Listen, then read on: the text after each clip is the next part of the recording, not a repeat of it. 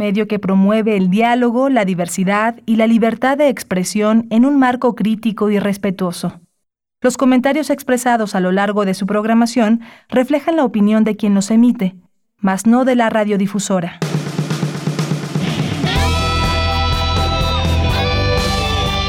Prisma RU. Relatamos al mundo.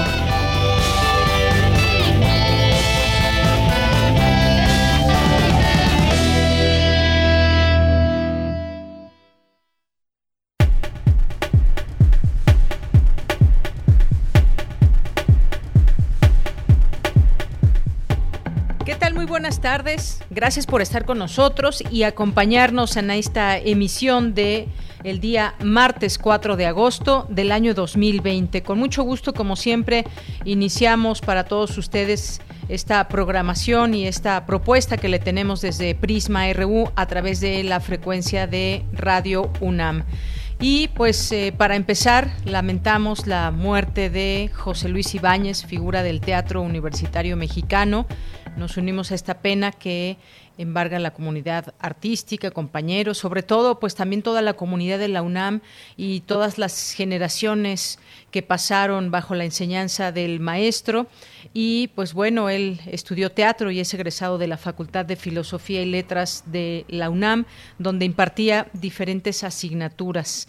Realizó su debut en 1955 en las últimas temporadas de poesía en voz alta. Entre sus montajes más significativos están Las mariposas son libres, El divino Narciso, La muerte se va a Granada y La vida es sueño. Vamos a escuchar una pequeña parte de eh, pues lo que podemos encontrar a través de este legado que deja a través de grandes maestros de la UNAM. Adelante. grandesmaestros.unam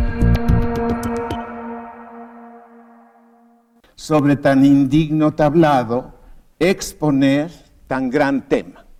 Y es que el tema del que se va a ocupar la obra que está ofreciendo es la historia de la monarquía en el propio país y la lengua inglesa. En este caso, estamos haciendo este paralelo para que yo, más o menos parafraseando esto, diga, ¿quién tuviera una musa de fuego para que ustedes vieran toda esa actualidad aquí?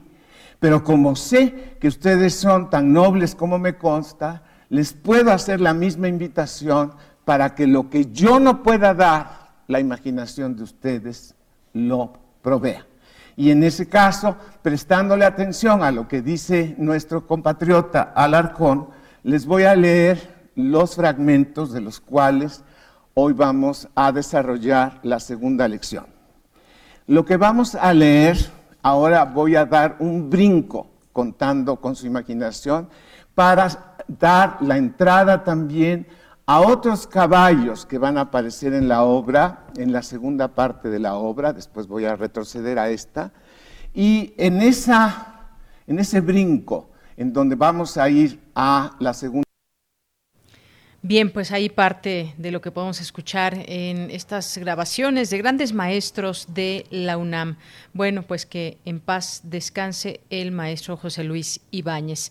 Y bien, pues además, además de, de esto, también le vamos a informar a lo largo del programa sobre pues algunos temas que consideramos hoy poder platicar con ustedes y con nuestros invitados, que ustedes vayan también eh, haciendo esta charla con sus preguntas, con sus dudas.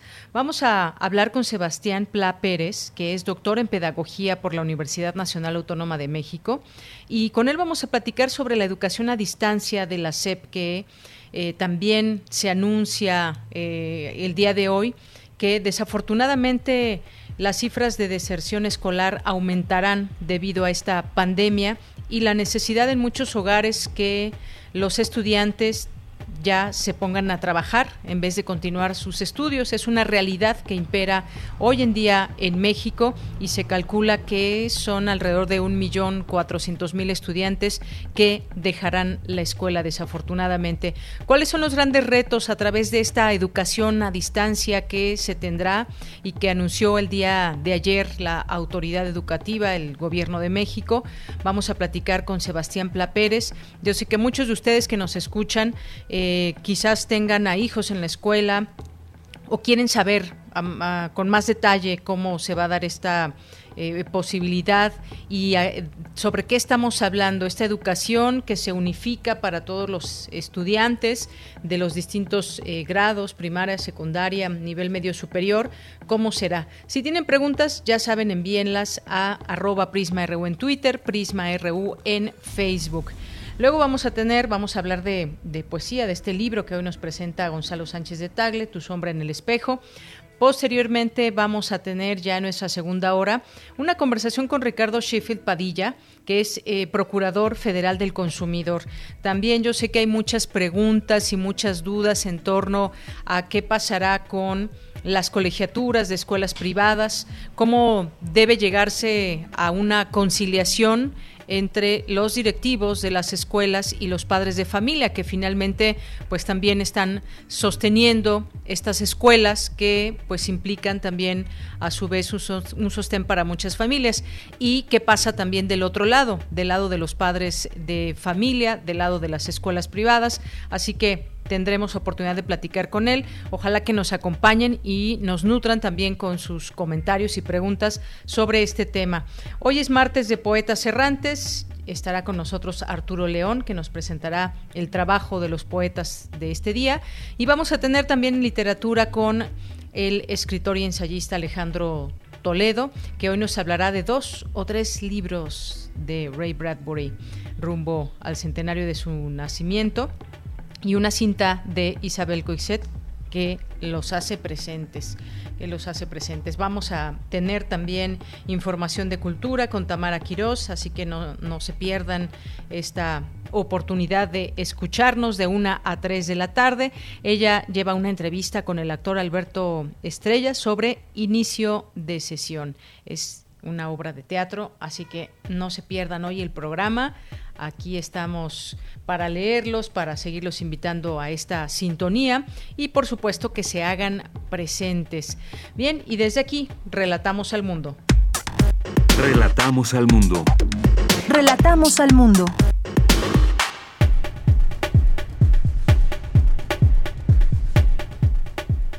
En este martes 4 de agosto del año 2020, la autonomía permite a la UNAM definir sus tiempos y modos para reanudar clases, señala titular del ISUE.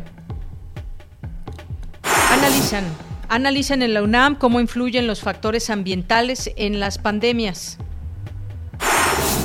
El virus COVID-19 está profundamente relacionado con la ecología, señala especialista.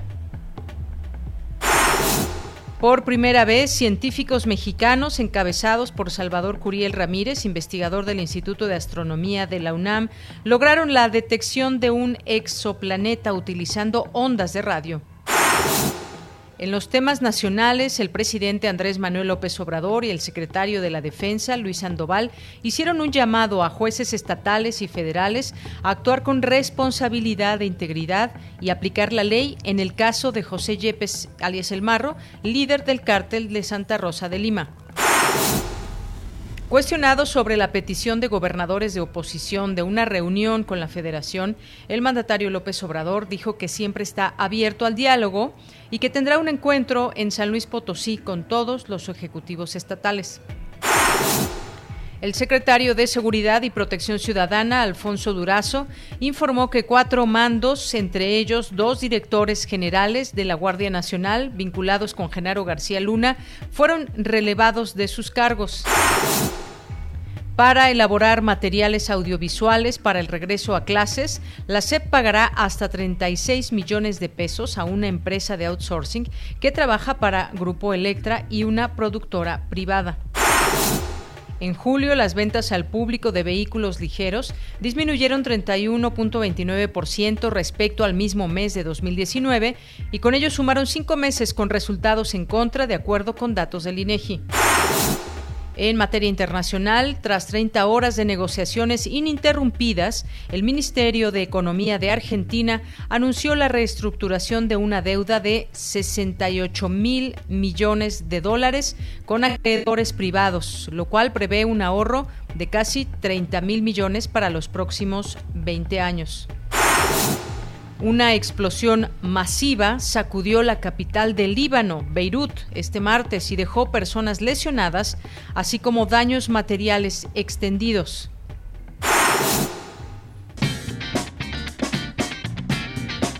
Hoy en la UNAM, ¿qué hacer y a dónde ir? La Filmoteca de la UNAM abre la convocatoria del curso en línea Periodismo Cinematográfico, impartido por el escritor y periodista Sergio Huidobro, el cual se llevará a cabo del 17 de agosto al 21 de septiembre. Si lo prefieres, puedes participar en el curso La Ciudad de México y el Cine, a cargo del director, guionista y productor de cine Hugo Lara Chávez donde aprenderás los vínculos y características entre la Ciudad de México y las películas significativas que se han filmado en ella. Este curso se llevará a cabo del 19 de agosto al 21 de septiembre. Para mayores informes, consulta el sitio www.filmoteca.unam.mx. No te puedes perder la presentación del libro La Merced, Movilidad y Flujos de Personas en un Mercado Popular Antiguo que contará con la participación de su autor, Víctor Reyes, además de la presencia virtual de Manuel Suárez y Javier Delgado. Disfruta de esta presentación hoy en punto de las 18 horas por el canal de YouTube de Libros UNAM. Si te gusta la fotografía, te invitamos a participar en el curso Fotografía para Todos, donde podrás aprender temas básicos como los elementos de la cámara fotográfica, reglas de composición de la imagen, así como géneros fotográficos. Este curso será impartido por la Facultad de Estudios Superiores Acatlán y está dirigido al público en general mayor de 15 años. La fecha tentativa de inicio es el 15 de agosto en un horario de 13 a 16 horas. Para mayores informes e inscripciones, ingresa al sitio www.acatlan.unam.mx.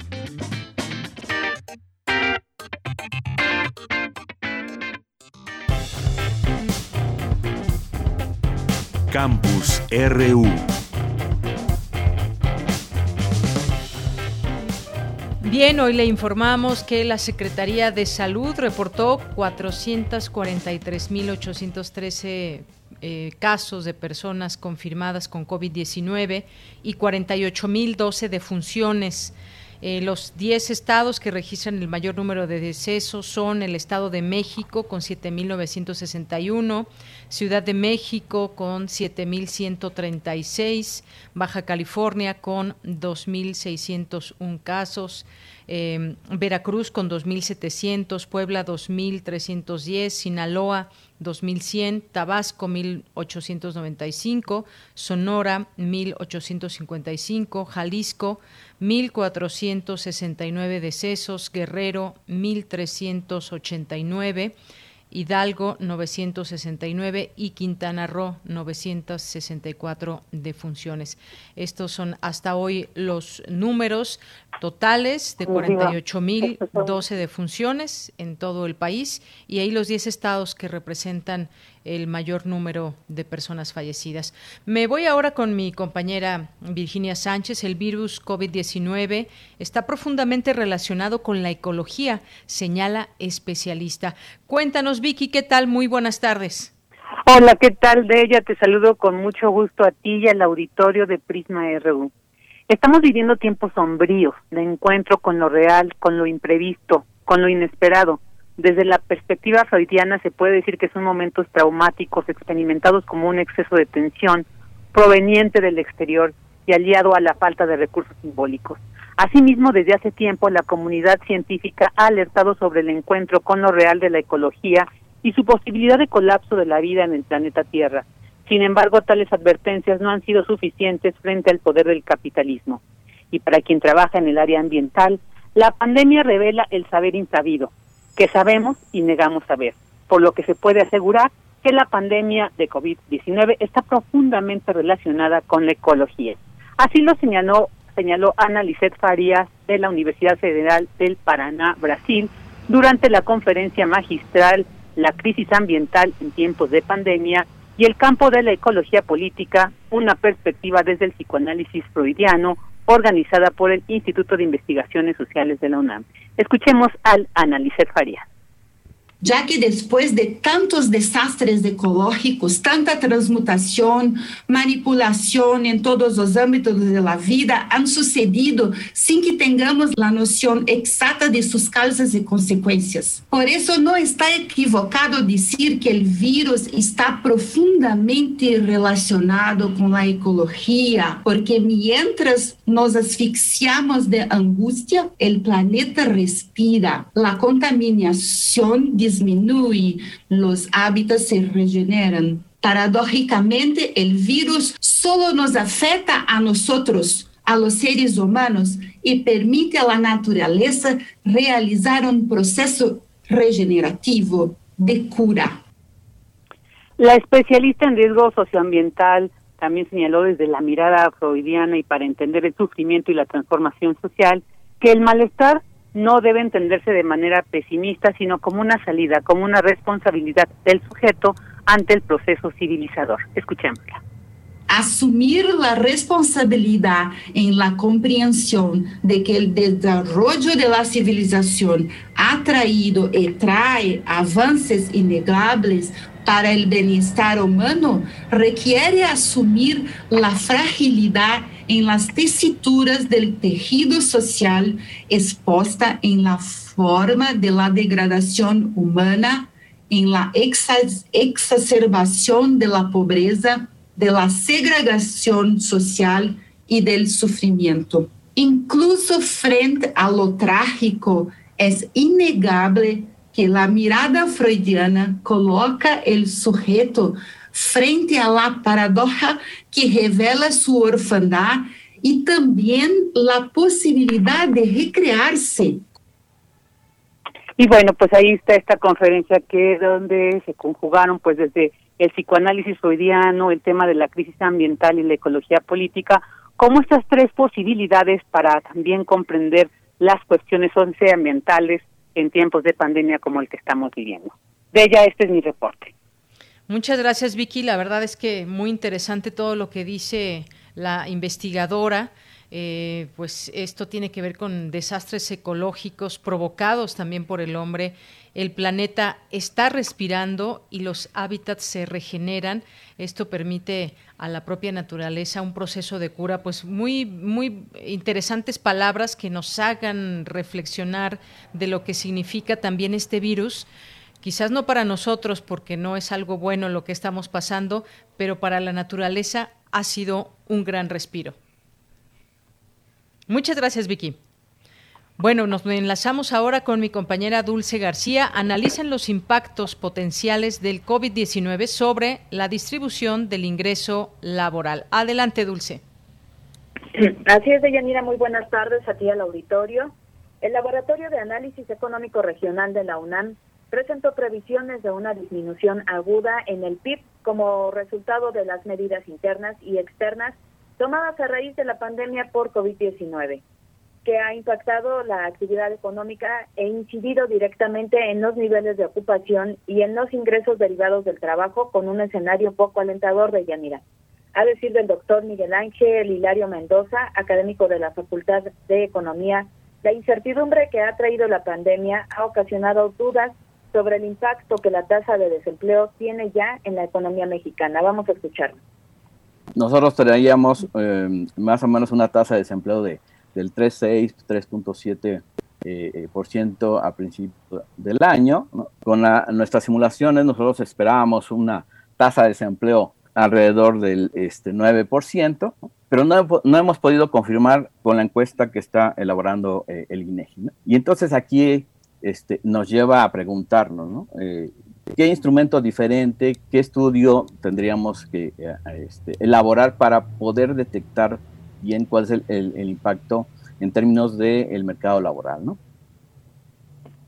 Sí, Deyanira, por su parte, el doctor Luis Quintana Romero, académico de la FES Acatlán, dijo que en la actual situación de privación en la que no se pueden atender las condiciones materiales para la población, ni siquiera se pueden hacer los estudios de economía en México con una mayor precisión, puesto que muchos de esos estudios se basan en las encuestas que cada año realiza el INEGI y que ahora con esta situación de contingencia no se han podido hacer estas encuestas de forma plena. Vamos a escuchar. El INEGI no ha podido llevar a cabo eh, la aplicación de estas encuestas por las limitaciones que tiene para enviar encuestadores a, diferentes partes del país y el peligro que existe de que estos se contagien. Y por tanto, el INEGI tuvo que recurrir a una encuesta telefónica. ¿Cuál es el problema con esta encuesta, la ETOE? Bueno, en primer lugar, que recurre a una submuestra de la encuesta nacional que aplicaba. Esta submuestra es de solamente aquellos contactos que tenían línea telefónica y a las cuales se les podía llamar para levantar la encuesta. Entonces, una submuestra de la muestra que se aplicaba usualmente. Esa submuestra tiene otro problema más, que como todos sabemos, mucha gente a la que se le llama no contesta. Y bueno, Deyanira, el académico refirió a otras encuestas como la de Coneval, que señalan que hay una caída del 5% en el ingreso laboral, lo que indicaría que también ha habido un aumento de 8.9 millones de personas en la pobreza y 6.1 millones en la pobreza extrema. Añadió que la caída del 5% en el ingreso laboral afecta al ingreso laboral de todas las personas sin importar la ocupación ni los sectores en los que participan los trabajadores. Esta es la información de Yanira. Bien, Dulce, muchas gracias. Pues sí, los estudios de economía incluso ahora pueden variar debido a esta situación de la pandemia. Eh, son números y números que quisiéramos eh, siempre exactos y a tomarse en cuenta muchos elementos como el caso del ingreso laboral, cuántas personas pasan a la pobreza después de que sus ingresos se han visto mermados. Hay mucho que seguir conociendo de estos impactos potenciales de, de esta enfermedad sobre la distribución del ingreso laboral. Muchas gracias, Dulce. Gracias a ti, Deyanira. Muy buenas tardes. Hasta luego, muy buenas tardes. Prisma RU. Relatamos al mundo.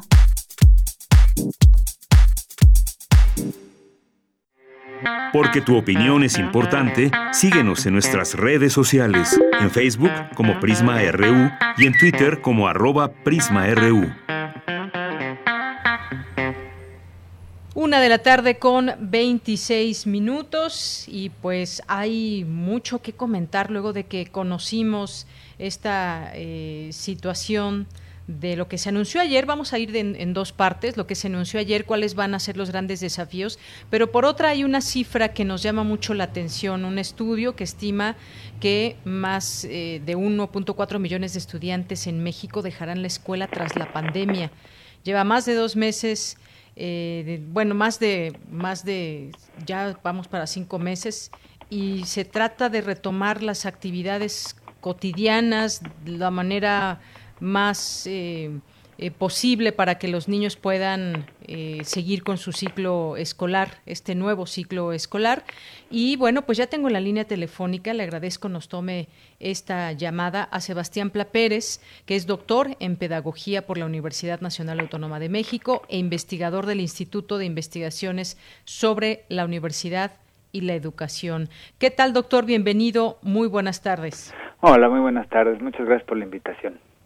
Gracias, eh, doctor. Bueno, pues quisiera primero entrar en materia con este eh, estudio del Programa de Naciones Unidas para el Desarrollo, el PNUD, que estimó que 1.4 millones de estudiantes desertarán eh, de sus estudios en este ciclo escolar. Una cifra que quizás no se esperaba, estábamos a la expectativa de cuál podría ser la eh, la deserción y ahora se calcula este número. ¿Cuál debe ser el principal reto en México por parte de las autoridades de educación ante este panorama? Ah, bueno, eh, el principal reto, son varios retos importantes. Eh, por supuesto, la deserción es un reto fundamental y la propia Secretaría de Educación Pública lo, lo ha previsto y en los consejos técnicos escolares, de una u otra manera, ha insistido a los profesores que tengan presente esta situación de la deserción. Sin embargo, en este caso claramente no son las propias condiciones escolares. Bueno, por supuesto la, educación a distancia, la falta de, eh, de conectividad y otras tantas situaciones de desigualdad educativa producen que los estudiantes, especialmente aquellos que están en edad de empezar a trabajar, salgan para apoyar la economía de sus familias, porque la situación económica es aquello que en este caso directamente está impactando en la deserción escolar.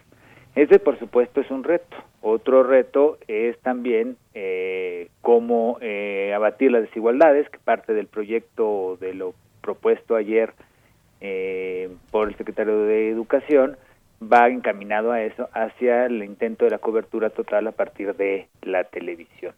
Por supuesto, la deserción es un reto muy, muy importante y lo ha sido, desgraciadamente, antes de la pandemia de COVID-19 y hoy en día acrecentada de manera alarmante. Así es, doctor. Eh, decía yo más o menos el total que se prevé, que es un millón cuatrocientos treinta y un mil alumnos divididos en ochocientos mil estudiantes de secundaria, en transición a nivel medio superior, 593 mil universitarios y 38 mil 567 de posgrado. Entre más va subiendo el grado de escolaridad, vemos más eh, deserción. En los hogares, como sabemos, hay necesidades eh, antes que la escuela, como es el alimento, eh, antes que la escuela, un sitio donde vivir. Muchos jóvenes tendrán que dejar la escuela. Eventualmente podrían regresar, quizás esa sea la gran pregunta, y esto depende también de la economía en el país. Es un problema que podemos ver de manera concatenada. ¿Qué posibilidades eh, vendrán ante este panorama, doctor, desde su punto de vista? En el ámbito educativo, bueno, la posibilidad de eh, recuperar a estos este, chicos y jóvenes que dejen la escuela eh, de entrada va a ser muy difícil hasta que no haya una recuperación económica lo suficientemente sólida para que les permita poder regresar a los estudios. Pero por supuesto la escuela, las universidades, las, este, las, las preparatorias tendrán que crear sistemas de eh, o programas de reincorporación de estos chicos eh, con sistemas un poco más abiertos, de eh, presentación de exámenes para cubrir certificaciones, dependiendo de cada uno de las diferentes condiciones. Pero tiene que hacer un proyecto que llame consistentemente a todos estos eh, jóvenes a regresar a sus estudios. Y ahí es importante, parte importante es la pedagogía pública, el esfuerzo que tiene que hacer la Secretaría eh, de educación pública, más allá de la televisión o de los contenidos escolares, de fomentar la importancia de la educación en muchos ámbitos. Por ejemplo, el aspecto de la salud básicamente ha estado centrado en eh, la Secretaría de Salud por obvias razones, pero las, el papel que ha tenido la Secretaría de Educación Pública como pedagogía pública en las formas de fomentar los cuidados frente al COVID-19 ha sido muy, muy pobre. Y eso ha sido general en muchos países, no exclusivamente en México. La, eh, los sistemas educativos están muy escolarizados y poco atentos a la función de la, de la pedagogía pública en múltiples espacios. Yo creo que por ahí podría ser un esfuerzo por recuperar estos chicos que desgraciadamente casi de manera inevitable van a ser tarde la escuela. Así es, es un poco, me recuerda esa posibilidad que tengan de como eh, terminar la escuela en escuela abierta, por ejemplo, que se tenga esta eh, posibilidad, que se amplíen eh, también los distintos programas, que puedan llegar a aquellos jóvenes que se van a insertar eh, al mercado laboral y que por lo general serán empleos informales. Y entender esto dentro de un todo porque decía yo está concatenado y hablamos estamos hablando de, de los retos en la educación pero también es un reto en la economía porque en tanto mejore esa economía pues las cosas podrán ir regresando a su, a su cauce y los estudiantes podrán ir regresando al grado donde, donde se queden. Esto será también muy importante, doctor. Pero ayer este anuncio eh, que inicia el próximo ciclo escolar el 24 de agosto de manera remota con clases en línea, pues no hay las condiciones para regresar a las aulas. Eh, ¿Qué debemos esperar de la educación a través de la televisión, por ejemplo, o estas plataformas eh, digitales tras este anuncio que hacen ayer las autoridades federales, que entiendo es un entendimiento también con las distintas televisoras para que en su programación abran estas eh, clases que habrá en línea y que unifican a todo a todo el país. Eh, hablábamos de los retos, pero eh, ¿qué debemos de esperar de esta educación? Realmente, como muchos, se tiene esta expectativa de que tendrá que ser una educación de, de calidad. ¿Cómo lo ve usted?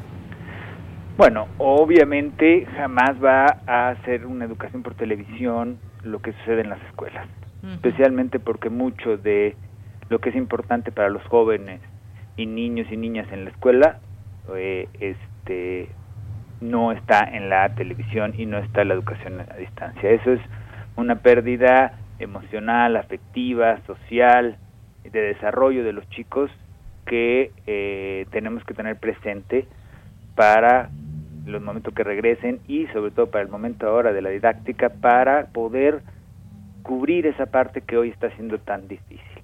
Ahora bien, eh, usar la televisión para la cobertura total me parece que es en este momento eh, una solución pues, práctica y útil, siempre y cuando tengamos matices importantes que tendremos que ver cuando vengan los contenidos y en especialmente en la dimensión pedagógica y la gestión de, de, los contenidos.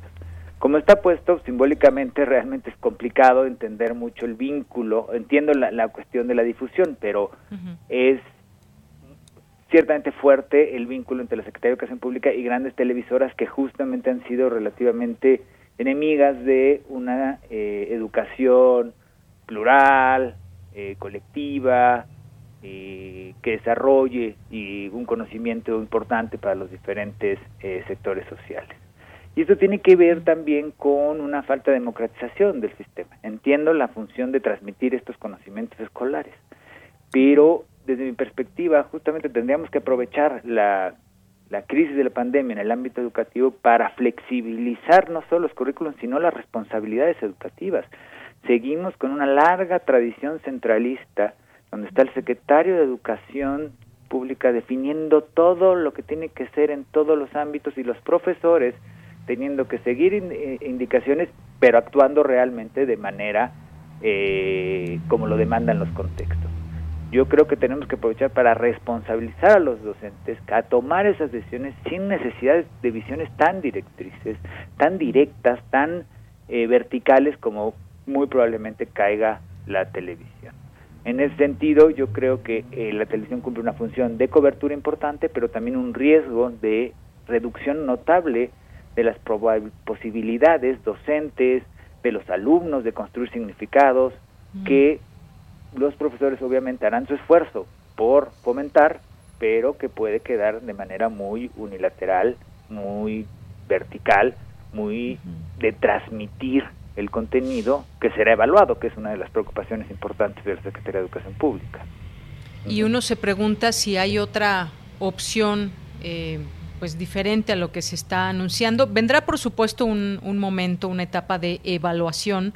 Eh, como bien dice usted, no es lo mismo una clase en línea, una clase a través de Internet o a través de la televisión que presenciales, completamente diferentes, sobre todo si pensamos en, los estudiantes más jóvenes, en los niños, que con todas sus eh, inquietudes y su forma de expresarse y demás, pues estar pegados frente al televisor, frente a una computadora, pues les cambia bastante las eh, posibilidades también que se encuentran normalmente en un aula. Eh, quiero comentar también esto que se anunció ayer. Los contenidos, guiones y producción serán responsabilidad del gobierno y serán transmitidos por las televisoras a través de seis canales de cobertura nacional las 24 horas durante los siete días de la semana. Entiendo que si se pasó en algún momento la posibilidad de verlo a un horario, se puede ver en otro. Para quienes no tengan acceso a la señal de televisión, habrá programas de radio, libros de texto gratuitos, cuadernillos de trabajo y atención especial, es lo que explicó ayer el secretario de Educación Pública, Pública, eh, Esteban Moctezuma Barragán. Para el próximo ciclo se repartirán 140 millones de libros de texto. Tenemos también esta posibilidad, doctor, radio, libros de texto, materiales que también enmarcarán este ciclo escolar, por lo menos en su inicio. ¿Qué le parece? Sí, por supuesto. La, la situación y el uso de los maestros de los diferentes medios va a ser fundamental. Sin embargo, yo insisto que así como es el libro de texto único y gratuito, por ejemplo, en educación primaria, fue muy importante para otros momentos y no niego su valor, tiende a limitar las diferentes versiones porque, eh, o las diferentes posibilidades educativas, porque solo es una visión de las cosas. Por ejemplo, simbólicamente, ¿a qué me refiero? Estaban las grandes televisoras, pero no estaban las radios comunitarias, no estaban los padres de familia. Yo sé que no todos caben en el, en el escenario, pero simbólicamente es importante en cuanto eh, los verdaderos responsables de los procesos educativos, los profesores y en este caso los padres de familia o madres de familia eh, que van a estar en las, en las casas, están ausentes de todo este discurso que fue dado ayer. Y esto realmente problematiza eh, notablemente las posibilidades didácticas de los estudiantes. En ese sentido, es a mí lo que temo mucho, ¿no? O sea, si se va a evaluar sobre lo que se dé el programa de televisión, sobre el libro de texto, caeremos nuevamente en una educación fáctica de transmisión de contenidos donde no hay nada más que, eh, que enseñar. Y, por supuesto, entre todo lo que faltó ayer, naturalmente faltaron los niños, las niñas, los jóvenes, que son nada más meros receptores de todo este discurso.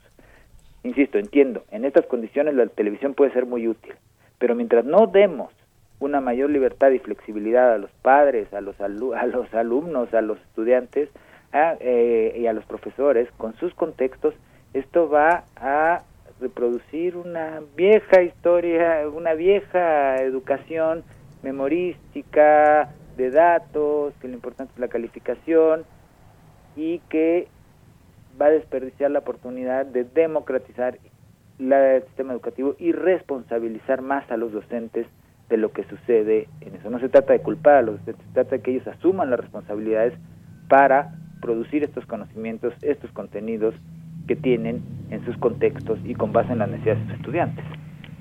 Pues vaya situación difícil, retos y desafíos que vienen, porque además pienso, doctor, en los ambientes en los que se desarrollarán las clases.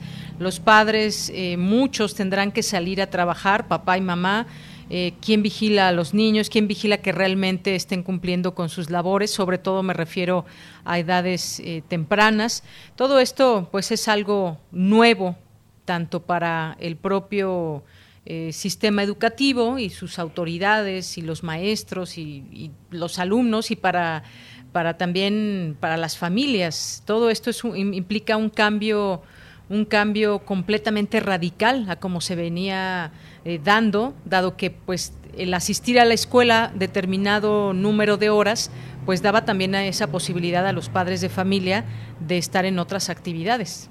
Claro, la función social de la escuela no solo es educar, da muchas cosas, eh, define calendarios, eh, da posibilidades de trabajo, eh, especialmente para la mujer, es muy importante para poder salir al mercado laboral. Ahí la SEP tiene un elemento de pedagogía pública importantísima, tiene que evitar que el trabajo escolar caiga solamente sobre la mujer y tiene que fomentar una pedagogía de, igualdad de eh, género en los matrimonios, en las familias, donde ambos se responsabilicen de la educación, padre y madre, para eh, valorar la, función o el mercado laboral también de la mujer, porque una tragedia puede ser de esto, cada vez ir retirando más a la mujer del mercado laboral, espacios que han ganado con tanto esmero y que tenemos que defender.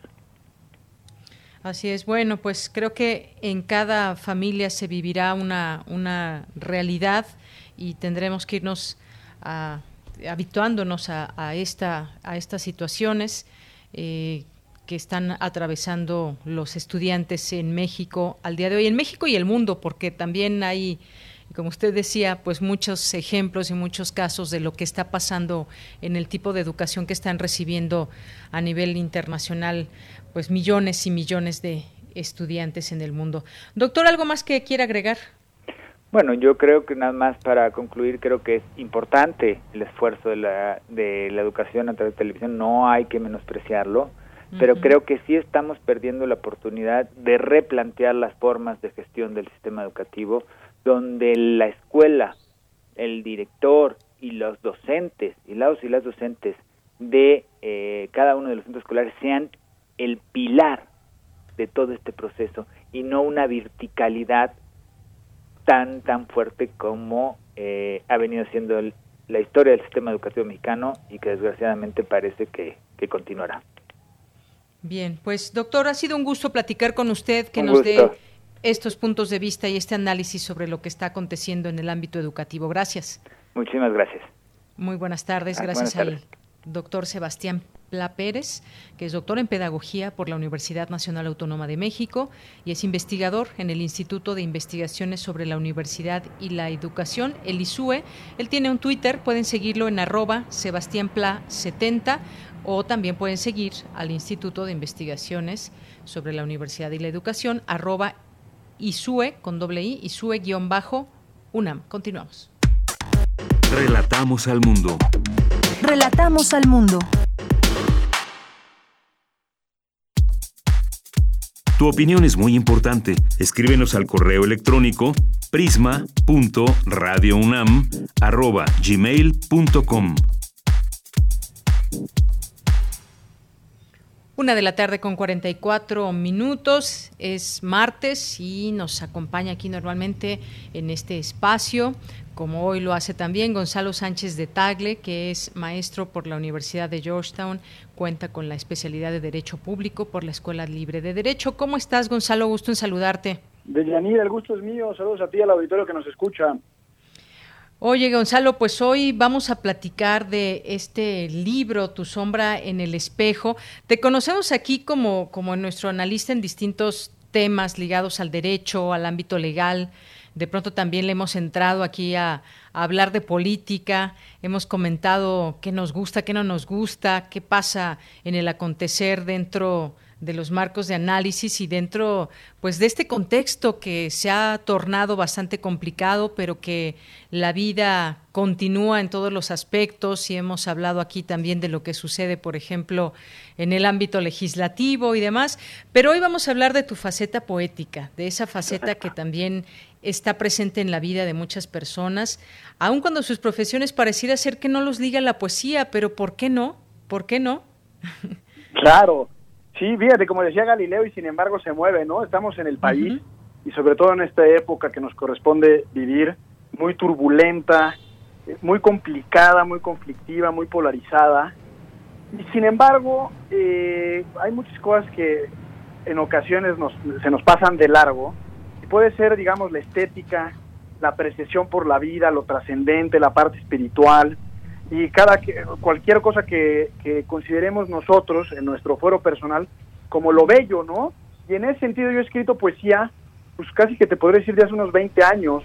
Eh, este libro, Tu sombra en el espejo, en realidad es el segundo libro que saco. El primero fue eh, Historias de una ceiba azul con la misma editorial Elefanta en el 2016 este libro salió o se imprimió a finales del año pasado, el 2019, y por razones obvias y evidentes, es decir, pandémicas, no lo, no lo retrasé o retrasamos entre la editorial y yo su presentación, esperando un, un momento de más calma y que nos permitiera pues, reunirnos y platicar sobre el libro y los poemas, etcétera. Pero pues no se pudo, y en ese sentido pues he emprendido una especie como de, de campaña en, en medios digitales y en redes de comunicación pues un poco para darle algo de difusión. Así es, todo ha cambiado en estos últimos meses, pero creo que no, nos conectan muchas cosas y entre ellas yo creo que la poesía es un, punto de coincidencia de muchas personas porque ahí podemos, eh, si bien tú, por ejemplo, haciendo y escribiendo poesía, vertir todo eso que de pronto eh, circunda y que se quiere mostrar al, otro y el que recibe también la poesía, por supuesto, es un, ejercicio también de coincidir, de, de, sufrir, de estar alegre y demás. Pero cuéntame sobre, sobre este libro de Tu sombra en el espejo que se, se divide eh, en varios capítulos, digamos, y sobre todo, pues con este contexto que das de, de, la pandemia y de pronto nos, nos hemos hecho muchas preguntas, quizás también en estos, en estos meses ya de, de encierro o semiencierro y cada uno tendrá su, su realidad, pero cuéntame un poco de este, de este libro. Fíjate que no, lo había pensado en el contexto estrictamente de la pandemia, pero creo que es muy pertinente porque no, seguramente quienes nos escuchan, eh, cuando menos en mi caso ha sido así, he pasado por muchísimos sentimientos y muchísimas emociones a lo largo del encierro, eh, cuestionándome eh, identidad, cuestionando, eh, digamos, con dudas existenciales. Y este libro de Tu sombra en el espejo, precisamente lo que hace es un recorrido por las nociones que yo considero más básicas de nuestro entendimiento humano y, y entendimiento humano también considerado como nuestras nociones de trascendencia, de dónde venimos, a dónde vamos, y en realidad por qué somos como somos. Eh, yo he pensado mucho como objeto poético el que al despertarnos y al dormir, como seres humanos, debería de atormentarnos eh, diario la pregunta de por qué existimos, por qué estamos aquí en la Tierra y por qué estamos como estamos, ¿no? Eh, como seres humanos, digamos, como identidades vivas. y en realidad me parece que en una figura retórica o incluso en una respuesta hasta metafórica, esa esa pregunta de por qué existimos no nos carcome y nos permite vivir, porque tenemos una certeza y quizás es la verdadera certeza de nuestra humanidad, que en realidad es nuestra identidad, que es la muerte. Y al saber que vamos a morir, de alguna manera como que ponemos en pausa esas enormes preguntas existenciales. Y tu sombra en el espejo, este Mario, trata de, digamos, quitarle los corchetes a esas preguntas y entrar en realidad a esas preguntas, te digo, que yo considero que son las esenciales. Es decir, cuál es el origen del universo y cuál es el origen del cosmos, eh, eh, cuáles son los mitos de distintas civilizaciones por los cuales se crearon los primeros seres humanos, eh, son mitos que están prácticamente en todas las civilizaciones. por supuesto, una parte que es fundamental es aquello en que creemos, pueden ser dioses, pueden ser divinidades, incluso podemos ser ateos, pero aún así son cuestiones y reflexiones que nos inquietan por las noches. ¿Cuál es el papel de nosotros como humanos en la historia, si, si somos en realidad una consecuencia de los procesos históricos o nosotros en realidad vamos construyendo esa secuencia histórica, temporal o atemporal, si es cíclica, si va hacia adelante y hacia arriba, o si va hacia atrás y hacia abajo. También la vida antepasada, pero entendida como, como la referencia de nuestros ancestros, eh, digamos, más sanguíneos, de dónde venimos y qué hicieron nuestros antepasados para construir nuestra identidad y nuestra personalidad al día de hoy, eh, los sueños también como, como realidades alternas y paralelas. Eh, eh, yo siempre he pensado que los sueños tienen una especie de identidad que existe, aunque no podamos asirla y no podamos muchas veces describirla, existe. Y por último, la muerte, como el gran misterio. Y en ese sentido, este poemario es un recorrido por todas esas nociones esenciales, que como ya te decía, en muchas ocasiones de nuestra vida cotidiana ponemos en suspenso o cuando menos en paréntesis eh, y que en realidad pueden ser preguntas metafísicas, ¿no? Pero que me parece eh, importante de vez en cuando hacérnoslas porque al final del día me parece que enriquece nuestra experiencia existencial, eh, enriquece y nutre la forma en la que estamos aquí de paso y de alguna manera puede hacer más, si no más feliz, pero cuando menos más pleno y más consciente nuestra experiencia de vida. Así es, y bueno, muchas veces preguntas que nos acompañan toda la vida y que nos vamos respondiendo en, distintas etapas y, volvemos y regresamos, por ejemplo, ese tema del origen de todo, de nuestro origen, y sobre todo en estos momentos sí, nos hacemos muchas y tantas preguntas de a dónde vamos. Es un, es un gran misterio eh, en muchos sentidos, pero buscamos esas respuestas eh, en lecturas, en poesía, en lo que estamos sintiendo nosotros mismos. Eh, en esta época de pronto de esa incertidumbre, esta puede ser también eh, una opción de, ver y de leer poesía justamente que nos acompañe en estos días difíciles. Cuéntame cómo es este proceso creativo en tu vida. Eh, por ejemplo, con tu perfil como historiador, como abogado, de pronto, pues no sé, ¿qué te inspira la justicia o te inspira la historia? ¿Qué es lo que te inspira para escribir todo esto? Me inspiran muchas cosas, Deyanira. De verdad, eh, Nietzsche, en el, nacimiento de la tragedia, justamente que habla de lo apolíneo y lo dionisiaco, dice que los poetas eh, son personas raras porque siempre conviven con espíritus. Más o menos es la, la frase. Y en ese sentido, así trato de entender mi vida Eh, este libro en particular es un libro que puede bien estar inspirado en la historia como fenómeno humano, eh, eh, bajo la idea de que la referencia temporal, es decir, el tiempo existe solo en nosotros, en nosotros como seres humanos conscientes de nuestro espacio y nuestra finitud. Y en ese sentido, podría ser un libro que aunque no es histórico, y además es, es poesía, sí pudiera tener algo de inspiración en, el, en el, digamos, en las líneas eh, históricas y, por eso las primeras, las, digamos, los primeros poemas se refieren a los mitos, que aunque los mitos por definición son ahistóricos, podemos historiar incluso los mitos.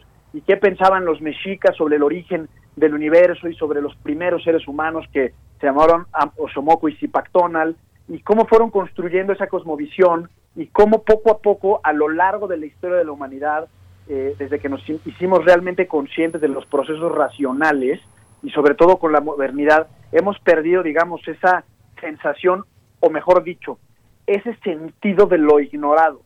Eh, hay un autor que se llama Walter Benjamin que tiene un bellísimo texto muy breve que se llama Hacia el planetario y refiere cómo es que el hombre antiguo sentía embriaguez ante una noche estrellada y yo creo que como, como personas del siglo XXI, en esta época que nos corresponde vivir, hemos perdido precisamente ese sentido de embriaguez, de sentirte deslumbrado, asombrado y azorado ante los grandes y enormes misterios eh, con el simple hecho de ver una noche estrellada.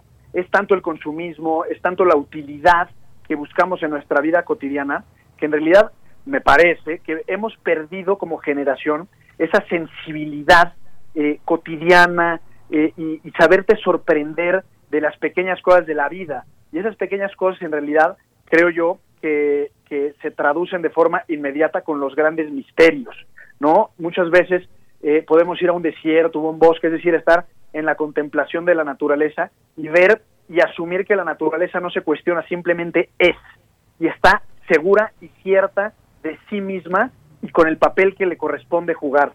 Eh, y muchas veces nosotros, y regreso a la pandemia, estamos muy contrahechos en nuestras dudas existenciales, si, si tenemos un trabajo o no lo tenemos, cómo vamos a superar esta crisis que puede ser económica, emocional, eh, nacional, política, etcétera. Y, y en realidad me parece que perdemos muchas veces de foco lo verdaderamente trascendente, lo verdaderamente universal y cósmico. Y, y, en ese sentido esas son mis inspiraciones, la historia sin duda, en este caso en particular, en este libro no hay mucho de justicia, pero la justicia también es un elemento muy poético. La justicia, por ejemplo, en Esquilo, eh, el dramaturgo griego, pues es un enorme tema. Prometeo, por ejemplo, el famoso Prometeo encadenado, pues es un, un, juego dialéctico entre la justicia eh, y el destino, ¿no? Eh, y entonces también la justicia, claro, es un, puedes abrevar, digamos, del punto de vista poético de esos temas, porque son también temas muy, muy, muy relevantes, muy trascendentes y sobre todo, y es lo que trato de expresar con tu sombra en el espejo, son temas muy humanos. Así es.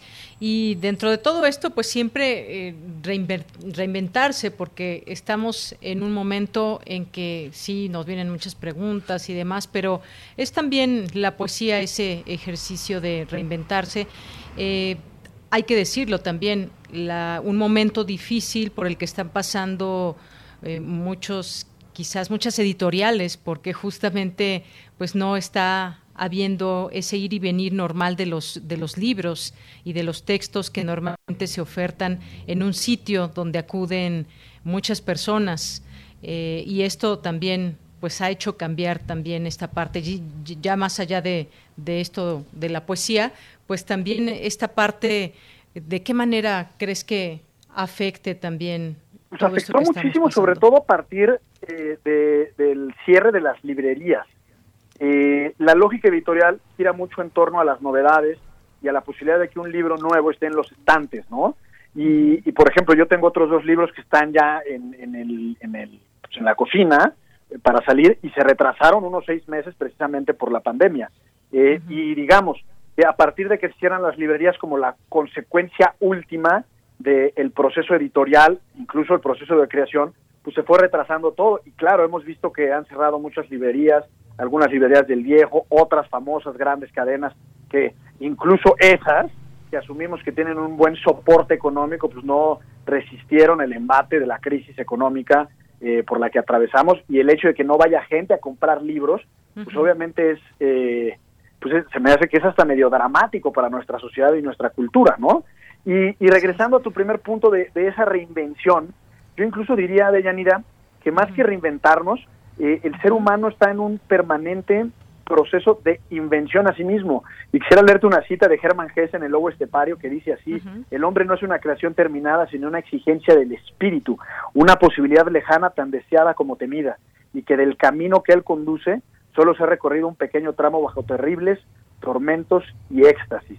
Es decir, la poesía, y entendida la poesía en tiempos de crisis también, nos ayuda a ese proceso de autocreación o cocreación o como lo, queramos entender de nuestra posición individual y personal, invita precisamente a, crearnos constantemente, a inventarnos eh, y hacer de formas distintas, hacer de formas más sutiles, quizás de formas más determinantes, pero hacer más en la experiencia, en la experiencia humana que a cada uno nos corresponde.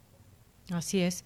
Bueno, Gonzalo, pues ha sido un gusto platicar contigo sobre este tu libro, Tu sombra en el espejo, de Editorial Elefanta, que además se puede adquirir también en línea y dejamos esta invitación y esta recomendación para nuestro público de Radio UNAM del programa Prisma RU. Muchas gracias. Al contrario, Deyanira, muchas gracias a ti por la oportunidad de hablar del libro en este espacio. Claro que sí, hasta luego, un abrazo. Igualmente un abrazo. Muy buenas tardes.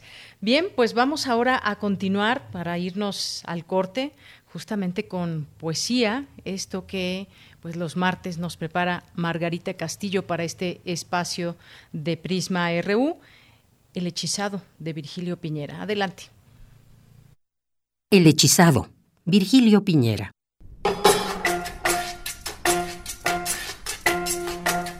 Por un plazo que no pude señalar, me llevas la ventaja de tu muerte. Lo mismo que en la vida, fue tu suerte llegar primero. Yo, en segundo lugar.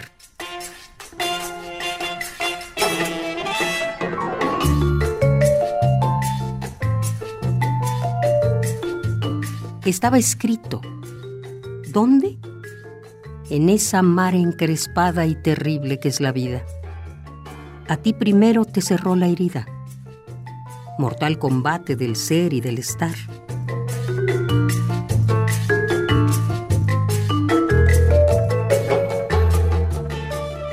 es tu inmortalidad, haber matado a ese que te hacía respirar para que el otro respire eternamente.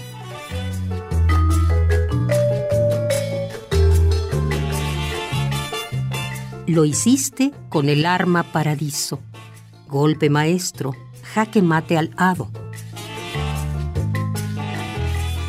Ahora respira en paz, viva tu hechizo por un plazo que no pude señalar, me llevas la ventaja de tu muerte. Lo mismo que en la vida, fue tu suerte llegar primero. Yo, en segundo lugar.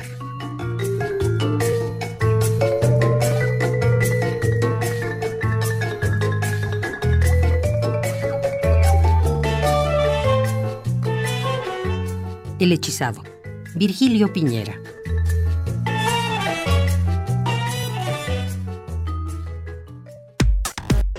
Prisma RU. Relatamos al mundo. La psicología observa al ser humano, sus escenarios y comprende su diversidad.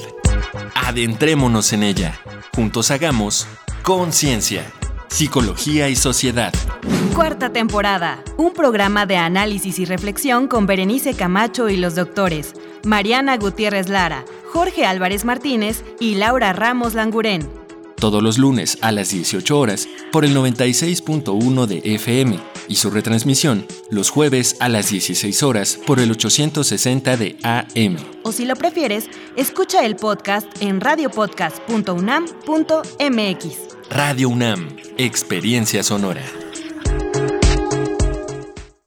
Hay quienes no se están quedando en casa. No los ves pero puedes sentir su generosidad y valor. Doctoras, médicos, enfermeros, periodistas, repartidores. Personas que dan servicio de transporte público, seguridad, luz, agua y basura. En México siempre rendimos homenaje a nuestras y nuestros héroes. Hoy Reconocemos a quienes están cuidándonos ahí afuera. Para cuidarnos contamos todas. Contamos todos. INE. En la temporada de lluvias, tu seguridad y la de los tuyos es lo más importante. El viento extremo y las grandes cantidades de agua reblandecen la tierra, arrastran objetos, provocan inundaciones y desbordan ríos y lagos. Infórmate y atiende las indicaciones oficiales. Ten a la mano un kit de emergencias, ponte a salvo. Y sobre todo, no intentes cruzar ríos, arroyos o pasos a desnivel. Con agua trabaja 24 horas al día por ti. Ayúdanos a protegerte. Gobierno de México. Prisma RU. Relatamos al mundo.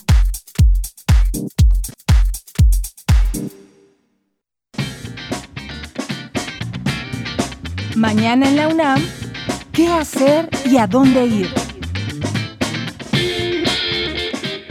El antiguo Colegio de San Ildefonso cuenta con una amplia gama de contenido digital en su sitio web, como recorridos virtuales por este recinto universitario y sus diferentes exposiciones. Te recomendamos disfrutar de la muestra Territorios del artista Santiago Arau, conformada por un mosaico de 80 fotografías a color de pequeño y gran formato que muestran los contornos del territorio mexicano de costa a costa y de norte a sur, delineados por el vuelo de los drones. Disfruta de esta y otras exposiciones en los recorridos virtuales que el antiguo Colegio de San Ildefonso ha preparado para ti, disponibles en el sitio oficial www.sanildefonso.org.mx y en sus redes sociales. Si tienes problemas para dormir, mala calidad de sueño, no descansas o tienes algún problema respiratorio, te recomendamos acercarte a la Clínica de Trastornos del Sueño de la UNAM, que a partir de este 3 de agosto comenzó a dar consultas virtuales de la mano de especialistas de la Facultad de Medicina. Recuerda, si padeces de insomnio, somnolencia o mala calidad del sueño, ingresa al sitio clinicadelsueño.facmed.unam.mx. No te puedes perder una emisión más del programa El Árbol de las Ideas, que en esta ocasión tendrá como invitado especial al doctor Hugo López Gatel, subsecretario de Prevención y Promoción de la Salud, quien abordará el panorama de México ante la pandemia por la COVID-19, los mitos y realidades de la contingencia sanitaria. Acompaña a la doctora Paulina Rivero, directora del Programa Universitario de Bioética, y sintoniza mañana, miércoles 5 de agosto, en punto de las 16 horas, nuestras frecuencias 96.1 de FM y 860 de AM. Y recuerda, en la medida de lo posible, quédate en casa. Para Prisma RU, Daniel Olivares Aranda.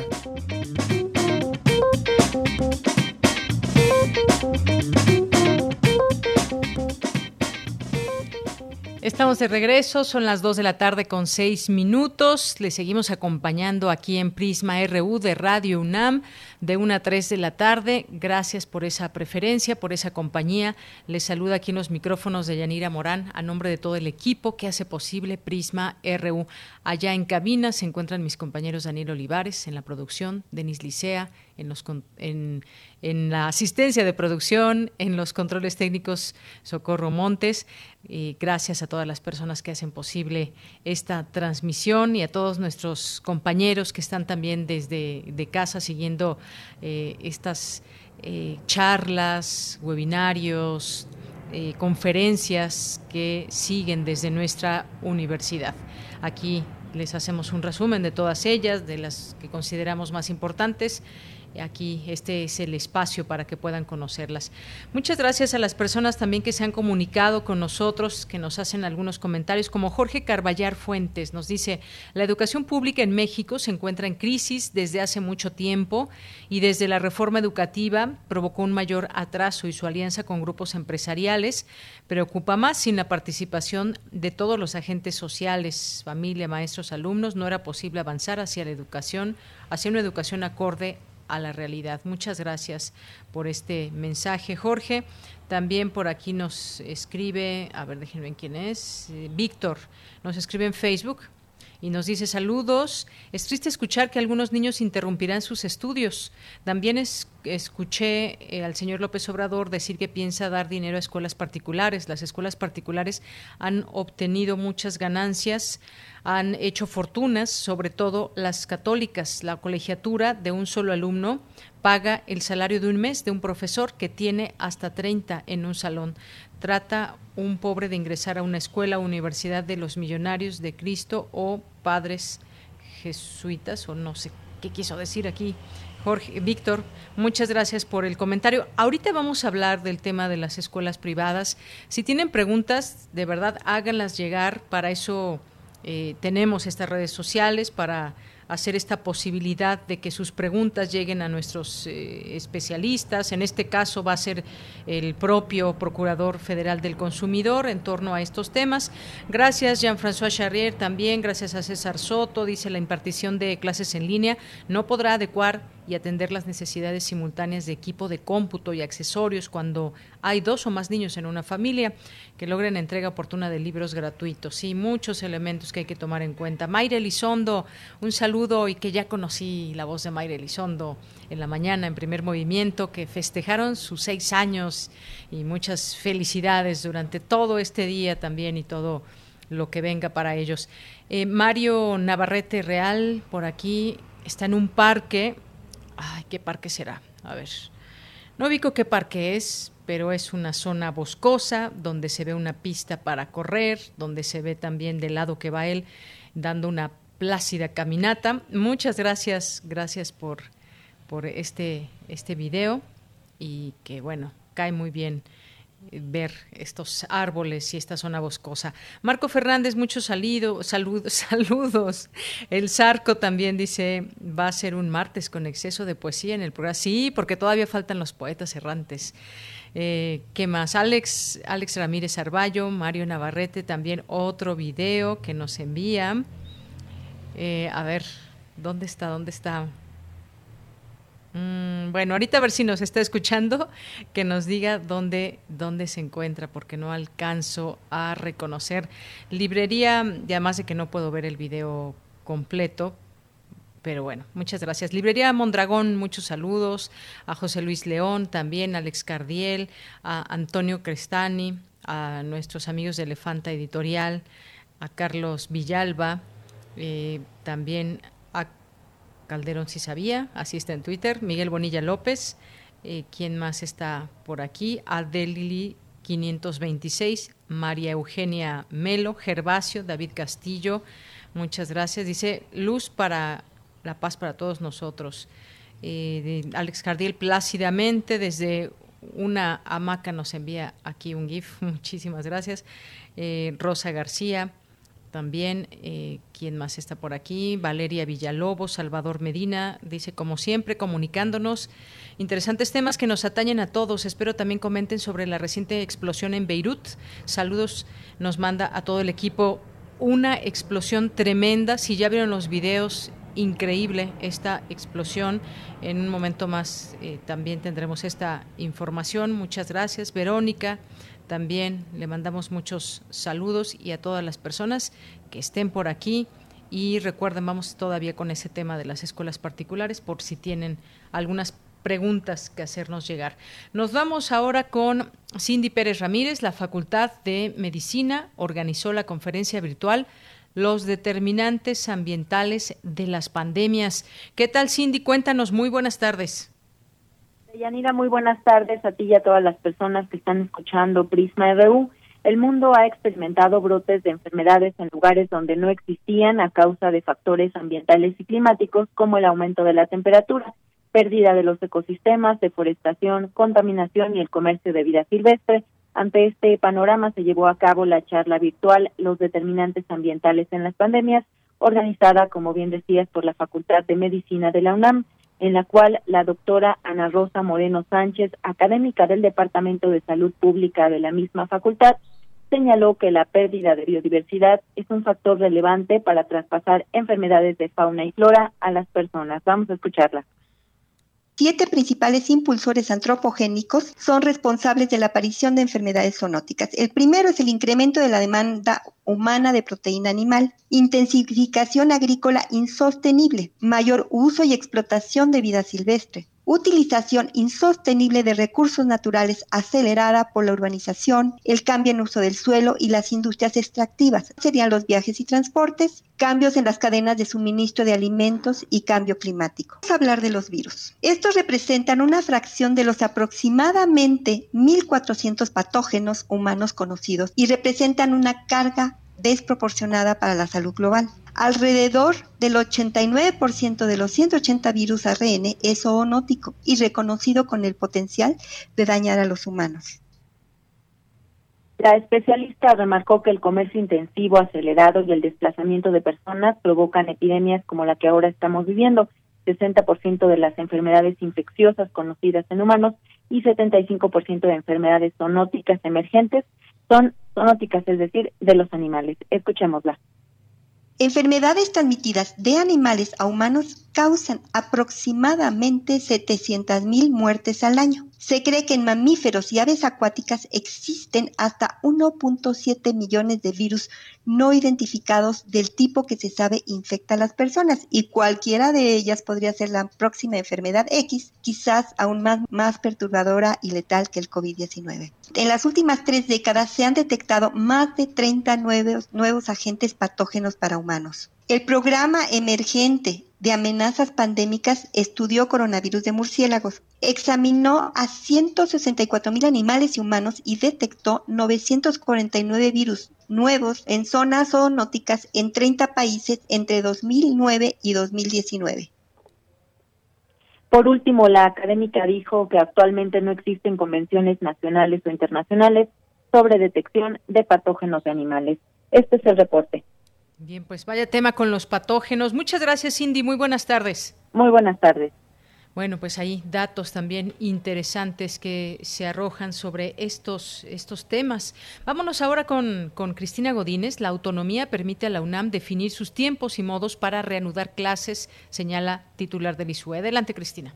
Buenas tardes, Deyanira. Un saludo para ti, para el auditorio de Prisma RU la UNAM enfrenta con responsabilidad la situación por la que pasa el país y en su momento definirá cómo se reanudarán las actividades académicas. Así lo señaló Hugo Casanova Cardiel, director del Instituto de Investigaciones sobre la Universidad y la Educación. Expuso que en nuestra casa de estudios las decisiones han buscado el respeto al trabajo y el compromiso con la sociedad, así como estar en sintonía con las decisiones gubernamentales. El titular del ISUE subrayó que en las universidades autónomas se concentra la mayoría de los estudiantes de instrucción superior del país y es muy relevante que el gobierno federal asuma con respeto el marco de atribuciones de estas instancias. Esta posibilidad de que las instituciones decidan cómo van a regresar a sus actividades, cómo van a plantear soluciones. La Universidad Nacional ratifica o ve ratificada la autonomía, de que se ratifica el respeto a la autonomía de la institución y está enfrentando con mucha responsabilidad lo que está pasando en el país. Tenemos una enorme oportunidad para demostrar la importancia y la validez de nuestra institución. Las decisiones que se toman en la institución han sido muy pausadas, han sido de una enorme prudencia, buscando el respeto al trabajo, al compromiso que tiene la Universidad Nacional con la sociedad, pero también buscando la sintonía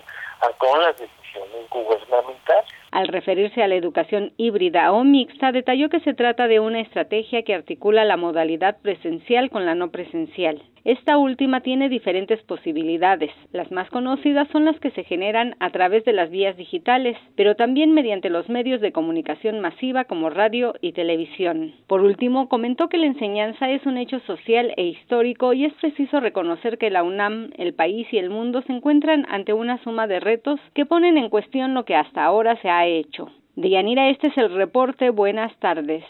Gracias, Cristina. Muy buenas tardes. Nos vamos a ir a las breves internacionales. Vaya explosión, dos explosiones que se reportan en el puerto de Beirut, varios heridos, no hay aún eh, conteo de personas que han resultado heridas o, o, muertas o las causas exactas de todo esto. Se habla de que era un lugar de pirotecnia. Vámonos a las breves internacionales con Ruth Salazar. Internacional RU.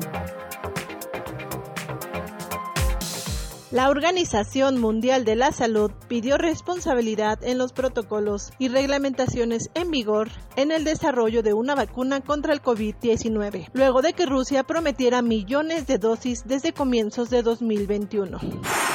La pandemia del coronavirus ha provocado la mayor paralización educativa de la historia y el cierre en más de 160 países afectaba a mediados de julio a más de mil millones de estudiantes, informó el secretario general de Naciones Unidas, Antonio Guterres. El gobierno de Argentina anunció este martes que llegó a un acuerdo con tres grupos de acreedores para reestructurar 65 mil millones de dólares en deuda extranjera, lo que ayudaría a la nación sudamericana a salir de una cesación de pagos y a aliviar a una economía en recesión por más de dos años. El Ministerio de Relaciones Exteriores de China exhortó al gobierno estadounidense a dejar de politizar los asuntos económicos y asegurar un entorno transparente, libre y exento de discriminación para las empresas y las inversiones. El presidente del gobierno de Cataluña, Quim Torra, pidió la abdicación del actual monarca de España, Felipe VI, en reacción al autoexilio de su antecesor su padre, el rey emérito Juan Carlos I, involucrado en varios casos de corrupción. Por segundo día consecutivo, en varias regiones de Bolivia se registran protestas, movilizaciones y bloqueos de vías de comunicación para exigir la realización de elecciones generales en septiembre, mientras las fuerzas policiales retiran cientos de cuerpos fallecidos probablemente a causa de la COVID-19 un grupo de científicos descubrieron que los dinosaurios llegaron a padecer cáncer. La primera evidencia de que un dinosaurio que vivía con cáncer maligno y extendido se descubrió en un fósil de 77 millones de años, de acuerdo con un estudio publicado en la revista médica The Lancet.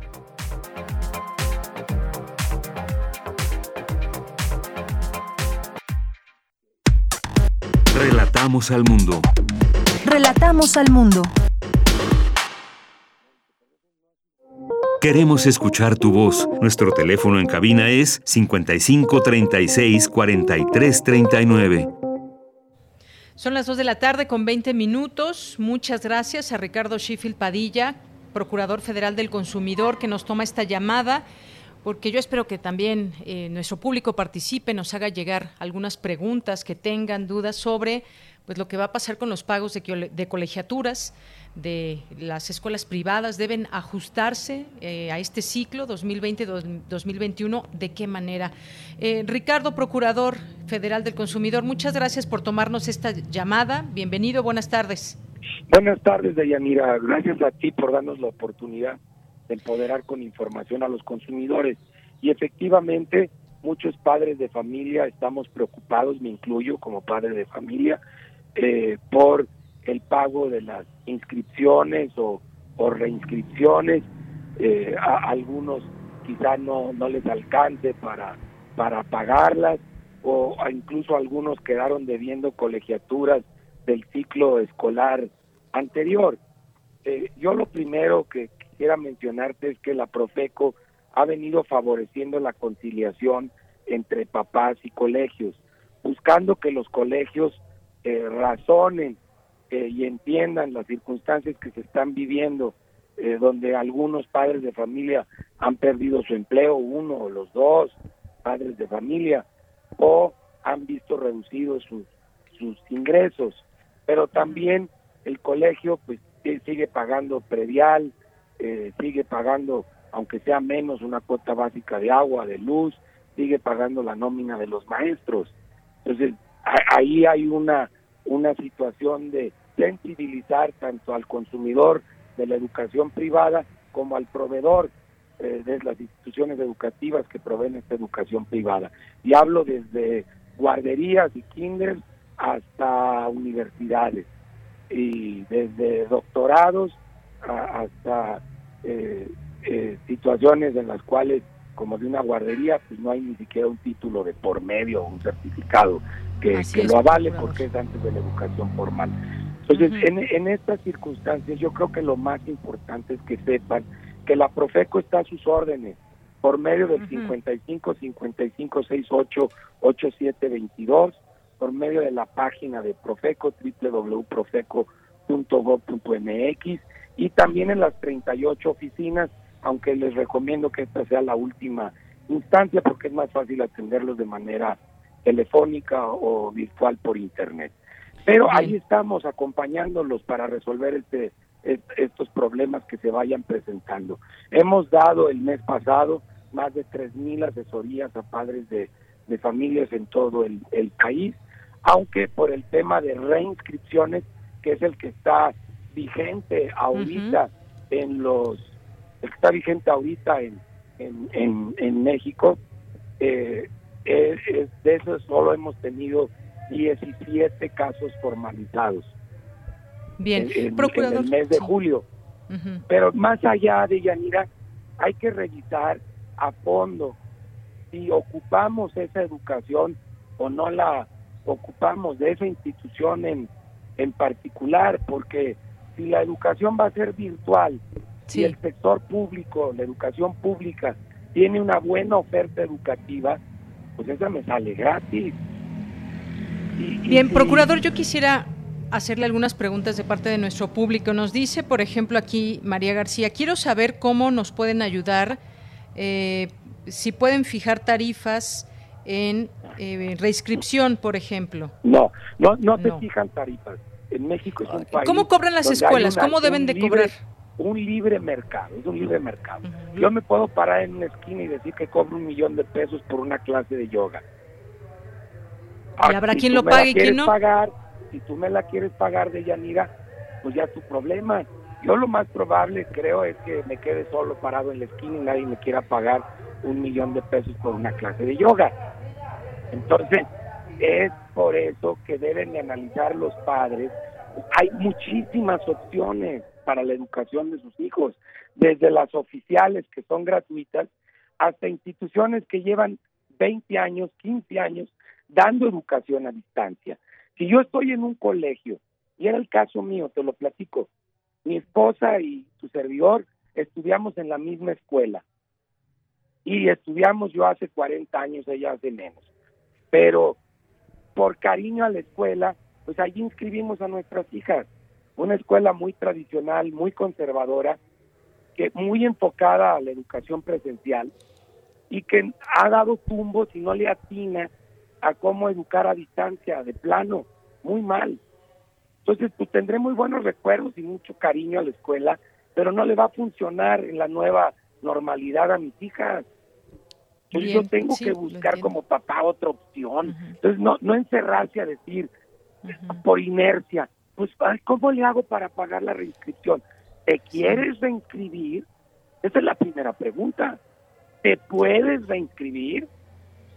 Y por el lado del colegio, si no quieren que se les vaya en desbandada toda la matrícula, pues obviamente tendrán que hacer ajustes sustanciales. Claro. Es una conciliación, tiene que ir de un lado o de otro. Mire, nos dice Juan Domínguez, dice, ¿cómo me, puede, me pueden ayudar? Tuve un recorte de salario y la escuela debe dar becas. La escuela no está obligada a nada, es lo que no, no, no, no quiero ah, dejar ¿La SEP no le, no le hace llegar becas? Si tú le pides una beca a la escuela y te dice que no, y te volteas de otra escuela, te dice que sí, pues cambia los de escuela. Pero tienen que dar becas, me refiero a eso. No, no tienen que dar becas. No, están obligados. hay algunas escuelas incorporadas en algunos estados donde legalmente hay esa obligación, pero no es una obligación generalizada. Procurador, ¿frente a qué puede presentar los padres de familia una queja? ¿Frente a qué? ¿Cuál es un caso en el que pueden presentar una queja ante Profeco? y que puedan quizás estar a su favor? ¿Frente a qué? ¿Cuáles son los casos que les han llegado? Me quieren cobrar el 100% de la colegiatura, quieren que se los pague mañana y tienen retenidos los documentos de mi hijo o de mi hija. Eso es un caso que atendemos de inmediato porque no le pueden retener los documentos y entonces se busca una manera de documentar el adeudo, de hacer una quita y eso es lo que trabajamos mediante la conciliación entre proveedor y consumidor. Y te doy otro ejemplo, que son esos 17 casos que son pocos realmente para, para todo el país, son más de 6 millones de estudiantes en educación privada. Esos 17 casos están pidiendo que les devuelvan la inscripción o reinscripción. Yo ya analicé mis opciones y me di cuenta que no lo puedo pagar o no lo quiero pagar y voy a llevar a mis hijos a, a sistema 100% virtual y lo quiero hacer con alguien que lleva 10 o 15 años dando educación a distancia y no con alguien que está experimentando cómo hacerlo o me quiero ir a la educación pública. Entonces, esos casos están obligados por ley a devolver el 100, el 100% de la inscripción o reinscripción. No te lo quieren devolver, pues nosotros con la ley en la mano los obligamos a que lo devuelvan. Muy bien. Ahora bien, para, para ir cerrando, uno, Profeco no fija tarifas y no hay quien las fije en todo esto. Debe haber una conciliación entre las partes. ¿Es así? Profeco y el gobierno federal no fija precios de nada. Vivimos en un mercado libre. En este hay mercado reglas libre. que cumplir, pero no, no, no precios fijados por el gobierno. Así es, en este mercado libre es como digamos es como un digamos como un producto suntuoso, cada quien sabe si lo compra o no y cuánto le cuesta y cuánto está es dispuesto a pagar. suntuoso. No, no, bueno, estoy poniendo un ejemplo eh, en el sentido de que no hay, digamos, o cómo valorar esa, esa, ese nivel de educación y esa calidad, porque quizás no, no solamente los padres podemos evaluarlo, sino que cómo es que tasan. Muchos papás que yo conozco aquí en la Ciudad de México pagan colegiaturas de locura. Por primaria Sí, más que el TEC de Monterrey y más que la Ibero en universidad. Y a mí me parece una locura. Y cuando les preguntas, ¿por qué pagas eso al mes? Dicen, es que tienen una super alberca, tienen canchas de tenis, les dan clases de golf. Pero si hoy en día no pueden ir a las canchas ni nadar, ni jugar golf, pues entonces, ¿para qué pagas eso? Es ilógico. El procurador, Y si la más o escuela menos. se aferra a sí. cobrarlo como antes, pues yo Claro. creo que se les van a ir los estudiantes, a menos que no razonen muy bien, ¿va? Claro. Procurador, ¿cuál es el rango más o menos, no sé si tenga este dato, de, de cuánto se paga el mes en, en las escuelas privadas? ¿Desde qué cantidad hasta cuál más o menos? Mira, yo yo conozco colegios donde se pagan 100 pesos mensuales Privados. Están obviamente subsidiados por algún otro colegio más grande, pero conozco colegios privados de 100 pesos mensuales y conozco colegios privados aquí en la Ciudad de México de 35 mil pesos mensuales. Bien, pues sí, y, pueden cobrar. Y además tuviste el caso ese del señor que les ponía sellos a las mujeres con fierros. Ustedes vieron mucho a conocer esas noticias de esa secta que ya procesaron al, al norteamericano este que se asoció aquí con el hijo de Carlos Salinas. Tenían una escuela y cobraban mucho más de eso que te estoy diciendo. Pues Me sí, parece una muchas locura cosas en las ingresar escuelas. ese tipo de sectas y luego pagar ese tipo de colegiaturas. ¿va? Muy bien. Bueno, pues nos queda claro entonces, puede haber una conciliación, eso se hace el exhorto desde la Profeco entre padres de familia, escuela y cualquier situación de la que usted nos menciona, reinscripción, inscripción, si hay cambio de escuela, tienen que regresarla, está obligada a la escuela y en cuanto a becas o no, el porcentaje total o no de la colegiatura, eso también se ve directamente con la escuela, la escuela tiene esa libertad entonces. y lo que tenemos es la obligación como papás por nuestros hijos de evaluar si esa es la mejor opción para la familia y para nuestros hijos, porque hay muchísimas opciones, ya más allá de los precios. Tiene que ver con la nueva normalidad que muchas instituciones privadas parecen quererla ignorar. Bien. Procurador, muchas gracias por estar aquí con nosotros en Prisma RU de Radio UNAM. Gracias a ti, Yanira. Fuerte abrazo. Igualmente, hasta luego. fue Ricardo Sheffield Padilla, Procurador Federal del Consumidor. Pues básicamente ahí está para ser vigilante en el caso de estas situaciones específicas, pero hoy por hoy las escuelas particulares pueden cobrar lo que consideren que es lo correcto, que es lo justo, depende también de los padres de familia, que evalúen si les conviene o no en precio, calidad y demás. Así que hasta ahí se queda la labor de la Profeco. Continuamos. Prisma RU. Relatamos al mundo.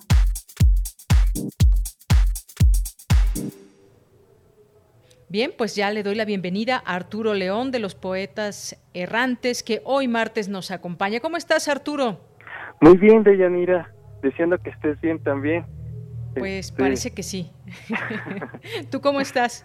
Muy bien, muy bien. Aquí feliz por encontrarme otra vez este, contigo y con los radioescuchas y traerles una nueva cápsula. Qué bueno, qué bueno que estés feliz pese a todo lo que circunda, pero también son, son momentos en que debemos de pensar también en que es posible la felicidad pese a todo. Cuéntanos, cuéntanos sobre esta cápsula de hoy.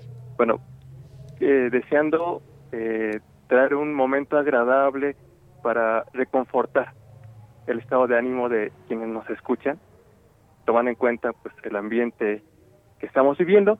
Y hoy quiero hablarles un poco de eh, aquellos objetos que nos que nos recuerdan, que nos hablan de nuestro pasado, de lecturas, sonidos, por ejemplo un platillo, cuando este, probamos un platillo que nos recuerda a nuestra infancia, o una melodía que nos recuerda a nuestra adolescencia. También hay objetos que nos recuerdan de momentos que han vivido otras personas que nunca hemos conocido. Por ejemplo, están los edificios o las, las zonas arqueológicas. Y todos esos objetos con los que compartimos espacio nos, nos recuerdan momentos que si nos hablan de nuestro pasado, momentos que hemos vivido y que son parte de nosotros. Sobre eso trata la cápsula que hoy les traigo, que se llama El tiempo que fue y ya no es. Muy bien, pues vamos a escucharla y regresamos a despedirnos, Arturo. Sí, sí, sí. Adelante. Poeta soy, errado voy, buscando el sonido que deja la voz.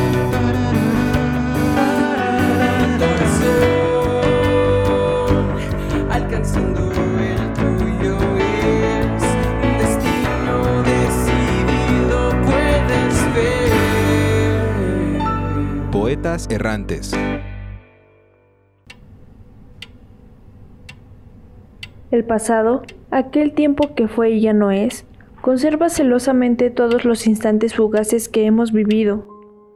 Los detalles de esos momentos, como granos de arena, poco a poco van cayendo entre los dedos de nuestra memoria. En ocasiones, alguna imagen, aroma, textura, sonido, desata la luz del recuerdo, que trae a nuestro presente aquellos instantes que alguna vez vivimos, que alguna vez fueron y que ya no son más. He escuchado en la radio por azar, hace un rato, una vieja canción, una canción romántica que estuvo muy de moda en la playa, durante los meses de un verano maravilloso de mi adolescencia. Muchas veces la oí entonces, junto a alguien que junio quiso darme y me quitó septiembre. Mientras la música sonaba, He sentido en el pecho la emoción de los días antiguos. Tanta luz, tanta ilusión brotando, tanta vida. Y he cerrado los ojos. Y he visto a una muchacha que a través de la niebla del tiempo me sonríe y con amor me mira. Esos momentos a veces dejan indicios en rincones ocultos de nuestro mundo y si observamos con atención, podremos descubrir detalles de esos secretos que tan celosamente guarda el tiempo.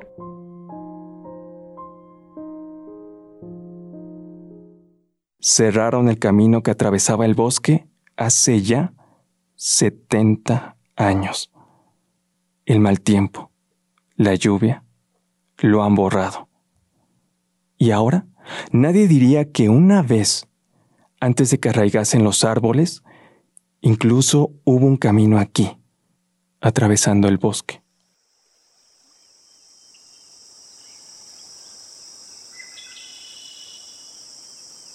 Está bajo el brezal y las anémonas. Lo tapan los arbustos. Y solo el viejo guarda sabe que donde anidan los torcaces y el tejón se revuelva, hubo un camino que atravesaba el bosque.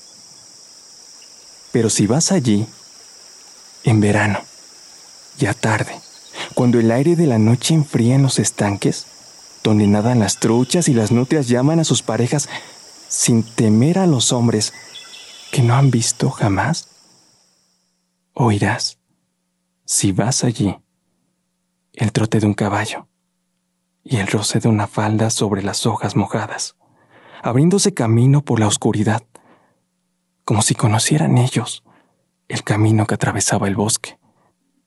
Ahora que ya no existe ese camino que atravesaba el bosque. El pasado, aquel tiempo que fue y ya no es, conserva celosamente todos los momentos que vivimos y con ellos resguarda lo que alguna vez llegamos a ser.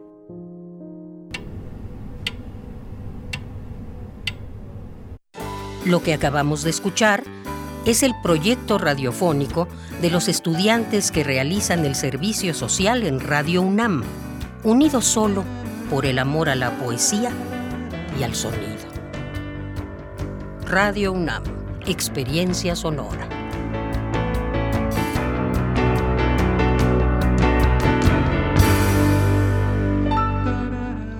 Arturo León, pues muchas gracias. ¿Con qué te despides?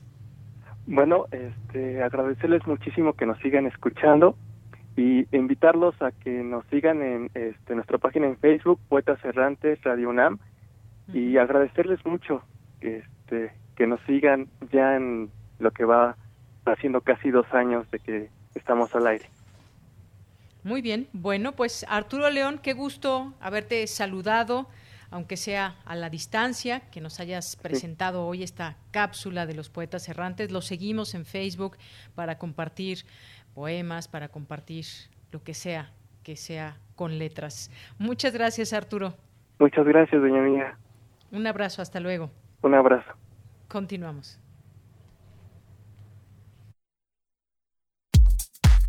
Prisma RU. Relatamos al mundo.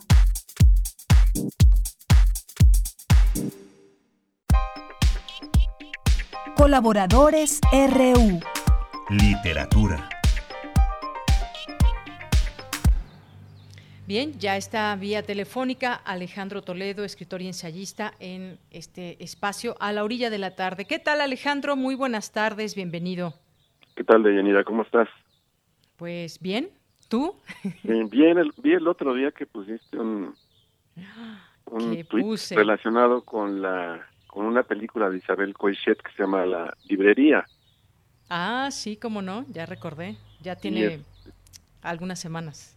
Sí, y bueno, yo la, la, la volví a ver después de eso también un poco para prepararme al, al centenario de, de Ray Bradbury, que es el, el 22 de, de agosto, porque en la película esta de la librería hay varias menciones significativas a los a los libros de Ray Bradbury, ¿no? ¿Recuerdas tú aquel personaje que era el- como un vecino lector? Sí, Quizás su, no. su, su mejor cliente, Gran al que, al que ella le recomienda este primero Fahrenheit Ujú, ujú. 451 de, de Ray Bradbury, que después él le dice, mándeme todo lo que lo que vaya apareciendo de, de este escritor, y después le envía las, las crónicas marcianas, Así es. y, y al final en la, en la película eh, él no le alcanza a enviar el vino del, del estío que acaba de salir, porque él, él muere ahí en, defendiendo la, la librería del, del acoso y de los de los poderes de la del pueblo, ¿no? Entonces es una película, a mí me gustan mucho las películas de librerías. Hay otra no sé si tú la, la recuerdas, que sea, en español se llamó Nunca la vi, siempre la amé, basada en un libro de cartas de Helen Huff, que se llama 84 de Sharing Crossroads, la película es con Anne Bancroft y con Anthony Hopkins, ¿no? Y luego es interesante, son interesantes las menciones a los títulos que van apareciendo. Uno, uno cuando, cuando ve una película de, de librerías, este, me, me asomo a los estantes para ver qué es lo que anda circulando. Y en la película de Isabel Coixet, en la librería, pues, la presencia de, de Bradbury es, es, es realmente importante, junto con Lolita de Nabokov, que también aparece quizá Ujú. Sí, en esa década, porque la película trata de los años 50, de la posguerra, y, y la mujer es una, una viuda que llega a un pueblo y, y que intenta poner una gran librería, una buena librería en el lugar. no Entonces la película me llevó a los, Mm, Mira a qué los libros de, de Bradbury, a los tres que aparecen ahí. Bueno, Fahrenheit es un, es un libro que, que he leído muchas veces. Incluso he visto las adaptaciones por ahí de, de Truffaut y una reciente que, que circula ahora en, en, en streaming y es, coincide en, en, en un texto de las crónicas marcianas en el asunto este de reprimir la, la imaginación y la, y la literatura. Hay un, hay un cuento de las crónicas marcianas que se llama Usher 2, que es un homenaje a Edgar Allan Poe, donde se recrea en una casa toda la fantasmagoría, digamos, que viene en los cuentos de Edgar, Edgar Allan Poe, y donde se menciona este asunto de, de la quema de libros, de la destrucción de la, de la fantasía. Eh, en las, las crónicas son, bueno, en general, además un gran narrador, sabe eh, describirte situaciones eh, de soledad, por ejemplo, de asombro, de una, de una forma realmente magistral, ¿no? Tiene, tiene grandes momentos, más allá de lo que imagine, la forma que lo cuenta es, es como un gran sello, yo diría que es un, es un narrador puro.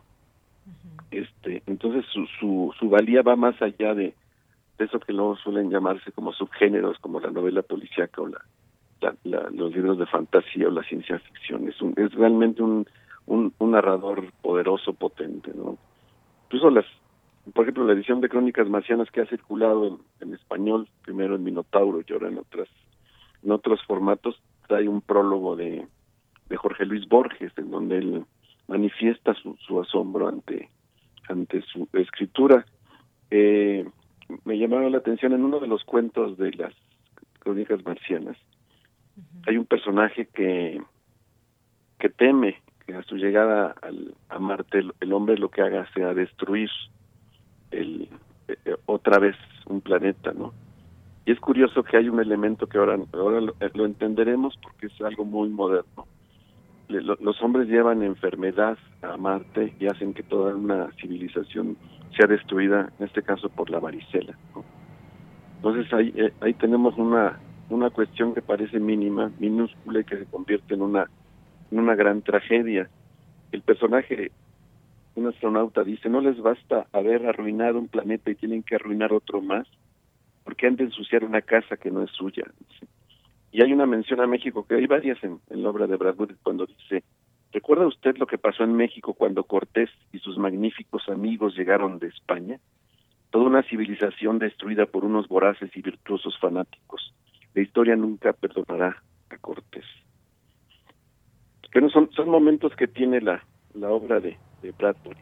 Digo que es el leerlo ahora no es leer viejos libros, sino leer libros que son en muchos sentidos actuales y sobre todo leer a un autor que es muy sensible, eh, tiene en casi todos los textos momentos que son como grandes epifanías, ¿no? Es- se vuelve un autor entrañable. Aquí, por ejemplo, otra muestra en las crónicas marcianas dice, esa noche había en el aire un olor a tiempo. Tomás sonrió. La idea era divertida. ¿Qué olor tenía el tiempo? El olor del polvo, los relojes, la gente. ¿Y qué sonido tenía el tiempo? Un sonido de agua en una cueva y unas voces que lloraban y una voz muy triste, unas gotas sucias que caen sobre tapas de cajas vacías y un sonido de lluvia. Y no es parte de, de un relato de, de las crónicas marcianas. Este, llegué, el, el personaje este, el vecino de la dueña de la librería en, en la librería de Isabel Coixet. Este no, no, no llega a entregarle al, al el, el, vino del estío, que es una otra novela de, de Ray Bradbury, está dedicada a la a su infancia, es una especie de, de ficción que, que urde Bradbury en torno a, a, sus recuerdos de infancia y que es también un, un, libro muy hermoso en otro tono, con otros registros, lo que nos da una idea como de la, de la versatilidad que puede tener este este gran este gran autor, ¿no? nos acercamos al, centenario, el 22 de agosto va a ser el centenario del nacimiento de Bradbury y creo que vale vale mucho la pena este revisarlo en, en, todas sus facetas y con una cantidad enorme de, de, libros, ¿no? Recuerdo que antes de morir Bradbury dijo que, que una fantasía que él tenía es que alguna vez en una casa así como de campo en, en Marte alguien estuviera este leyendo en su jardín las, las crónicas marcianas, ¿no? Él se lo imaginaba así y viendo en el paisaje, por ejemplo, la Tierra o, la Luna, un, porque los marcianos del futuro para, para Bradbury podían ser eso, humanos que, que, que, viajaron allá y que se convirtieron en, en marcianos. ¿no? Así es. Pues muy bien recordar a, a Ray Bradbury, ahora que viene este centenario y pues invitar a la gente, compártanos cuál ha sido eh, su libro favorito, eh, qué les gusta de estos libros, de esta literatura. Siempre es bueno también compartirnos esas, esas lecturas, recomendaciones para estos tiempos. Ya nos diste algunos de ellos. Bueno, pues también sería interesante que el público nos comparta de, de sus lecturas de Ray Bradbury. Sí, fíjate que la librería, la película de Isabel Cochet está basada en un libro de Penélope Fitzgerald que no he podido conseguir, no tengo ese esa encomienda alguna vez tenerlo y leerlo para para saber si esas presencias literarias están también en el en la obra original, ¿no? Pero a la, a la distancia parece un, un libro muy muy recomendable el de la librería de Penélope Fitzgerald tanto como lo es la, la película, de, Isabel Coixet, ¿no? Exacto. Si alguien por ahí lo tiene, lo ve y demás, puede hacérselo llegar con todo gusto Alejandro Toledo. ¿Qué te parece, Alejandro? Muy bien, pues sería un buen regalo. O si tú lo llegas a encontrar, pues ya Sé que está en Impedimenta, una, editorial española, este, pero no, no, en las librerías mexicanas han llegado muy pocos ejemplares habrá que meterse a, digo, pedirlo en Amazon o alguna cosa así. Bueno, pues si alguien nos está escuchando en España, por ejemplo, también se aceptan estos envíos. O vamos por él, ¿no, Alejandro? Sí, además es una autora por descubrir, Penélope Fitzgerald más. Digo, al paso tenemos ahí a, una película de Isabel Coixet, a una nueva autora que es Penélope Fitzgerald y a un autor centenario que es Ray Bradbury, ¿no? Muy bien. El futuro pinta bien en ese sentido, ¿no? Así es. Bueno, Alejandro, pues siempre un gusto platicar contigo, que estés aquí en esta sección de literatura a la orilla de la tarde. Muchas gracias. Nos oímos en 15 días. Claro que sí. Muy buenas tardes. Alejandro Toledo, escritor y ensayista. Y pues nos vamos, nos vamos ahora a Cultura. Relatamos al mundo. Relatamos al mundo. Porque tu opinión es importante, síguenos en nuestras redes sociales, en Facebook como Prisma RU y en Twitter como arroba PrismaRU.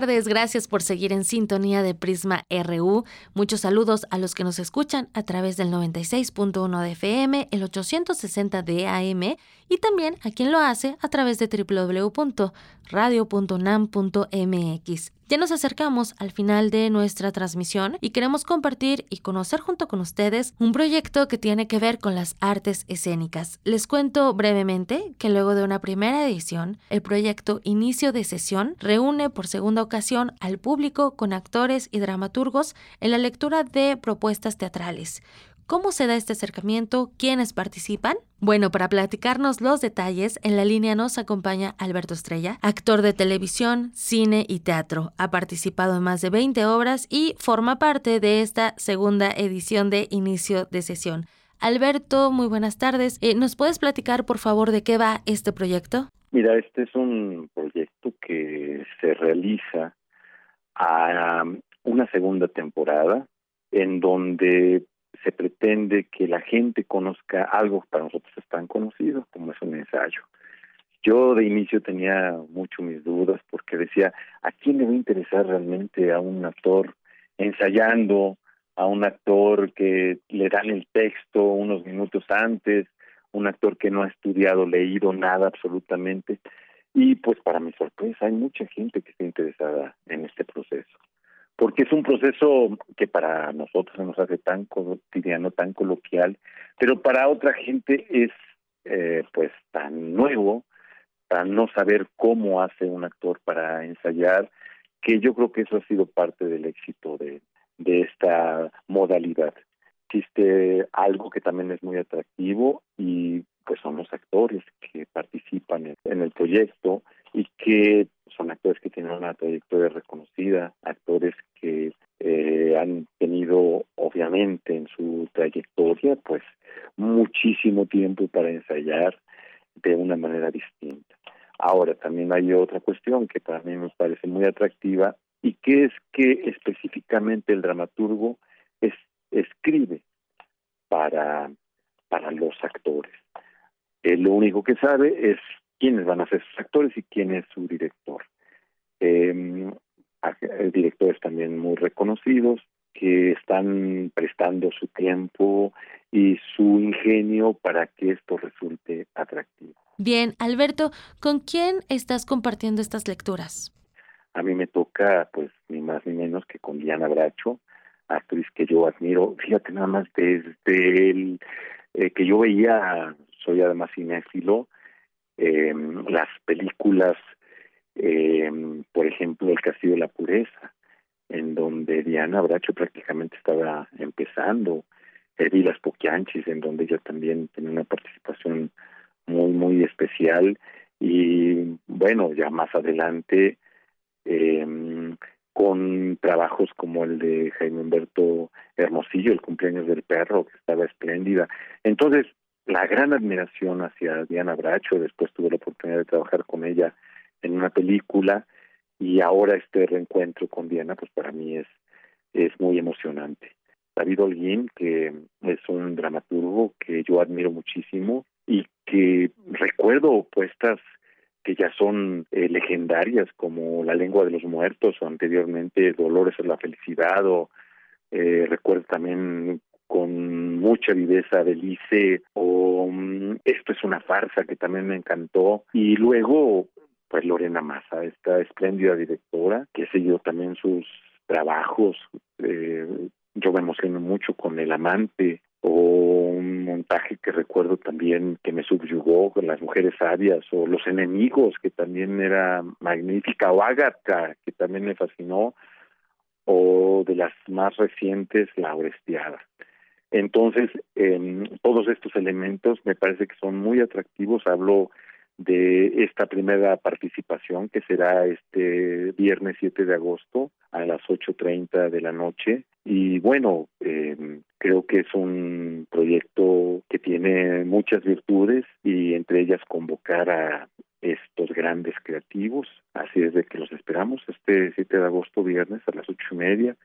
El boleto cuesta 150 pesos si quieren ver únicamente una función, eh, o dos o tres con 150, pero si compran el paquete de siete funciones les va a costar 850. Y cabe destacar que todo lo recaudado irá directamente a la casa del actor, este asilo, este espacio que eh, tiene ahorita problemas eh, para seguir funcionando y que es tan importante que se mantenga en pie. Vaya Alberto que nos has hecho un recorrido esplendoroso, eh, ahorita eh, pues recordando estas películas también, estas puestas en escena, yo creo que también eso llama la atención. Al inicio de la charla eh, nos mencionabas que como para ti vives de la actuación y, eres un actor nato, eh, no pensabas que esto fuera a llamar la atención, pero siempre es importante también conocer los procesos creativos y creo que el público en general y sobre todo el teatrero, pues también es una oportunidad de conocer ese proceso y además a un costo bastante accesible. Efectivamente. Y bueno, y la sorpresa, me parece que la gente también quiere ver a ver qué, qué, qué hacemos cuando nos entreguen el guion ahí mismo, ¿verdad? Y uno diga, bueno, pues no, no sé ni para dónde va ni qué va a pasar. Y eso también es, es, es divertido al mismo tiempo. Eh, creo yo que un, un primer encuentro, eh, que además es, es, es, es primero por varias cosas. Primero porque es la primera vez que yo trabajo con Lorena Massa, la primera vez que voy a estar con un texto de David Holguín y la primera vez que hago este experimento de ante el público eh, exponerse uno a una primera lectura. Entonces estas primeras veces siempre son emocionantes. Estás muy bien acompañado. David Holguín es uno de los directores y dramaturgos más reconocidos de nuestro país y Lorena Massa fue directora de teatro UNAM y tú compartiendo estas lecturas con Diana Bracho, vaya que hay trayectoria. Exactamente, nada, nada menos ni nada más, exactamente. Alberto, entonces tenemos una cita con esta segunda temporada de inicio de sesión el 7 de agosto a las 8.30 de la noche. Los boletos pueden adquirirlos a través de TICPass en nuestras redes sociales, arroba PrismaRU. Les compartiremos un enlace para que puedan adquirir sus accesos. Alberto Estrella, gracias por tomar la llamada y también por tomarte el tiempo de platicarnos de este proyecto inicio de sesión. Muchas gracias a ti por tu inteligente entrevista. Hasta pronto. Hasta pronto. Él fue Alberto Estrella, parte del elenco de inicio de sesión. Los invitamos a que se unan a esta exploración de la lectura, del teatro y también la virtualidad. Se despide de ustedes Tamara Quiroz. Que tengan muy buena tarde. Bien, pues vamos a despedirnos en estos últimos minutos. Y pues nos llegaron varias inquietudes ya después de la entrevista que tuvimos con eh, Profeco eh, sobre este tema de las escuelas privadas. Nos dice, por ejemplo, Eduardo, si hay precios que fija el gobierno, que no quieran hacer nada y dejar solo a las madres y padres de familia es otra cosa. ¿Para qué nos sirve un elefante blanco como la Profeco y la escolarización a distancia y su pobreza pedagógica de la SEP también se paga? Nos dice Eduardo. Por aquí también Tela nos dice, ¿dónde se puede conocer las escuelas con experiencia en educación a distancia? Buena pregunta y yo creo que es muy difícil. No sé si exista algún sitio, pero me parece que hay algunas preguntas que quedaron también eh, importantes dentro de todo esto. Vamos a, seguir hablando de este, de este tema porque yo creo que sí tiene que haber algo que, que, las regule. No es lo mismo, nos dice Profeco nada más, bueno, las escuelas tienen eh, la oportunidad de tasar, de ver eh, cuánto van a cobrar y ya, al libre albedrío. A mí me parece que debe, o que hay, existe una regulación de cuántas becas. Yo también sé que la SEP da cierto número de becas a, estudiantes y de eso, pues como nos dijo el procurador, no, no, no lo conoce o lo desconoce y pues bueno, ahí quedan algunas preguntas de parte de ustedes. También nos dice Andrés Márquez, si se perdió el programa, ¿hay retransmisiones o algún podcast para rescatar el programa? Sí, en nuestros podcasts se van subiendo todos los días. El de hoy lo puedes ya encontrar en un, en un par de horas más, Andrea, en Radio UNAM, te vas al área de podcast y ahí puedes encontrarlo. Eh, pues seguimos aquí atentos. Gracias a todo el equipo. A nombre de todos ellos, soy Deyanira Morán. Gracias, buenas tardes y buen provecho. Hasta mañana.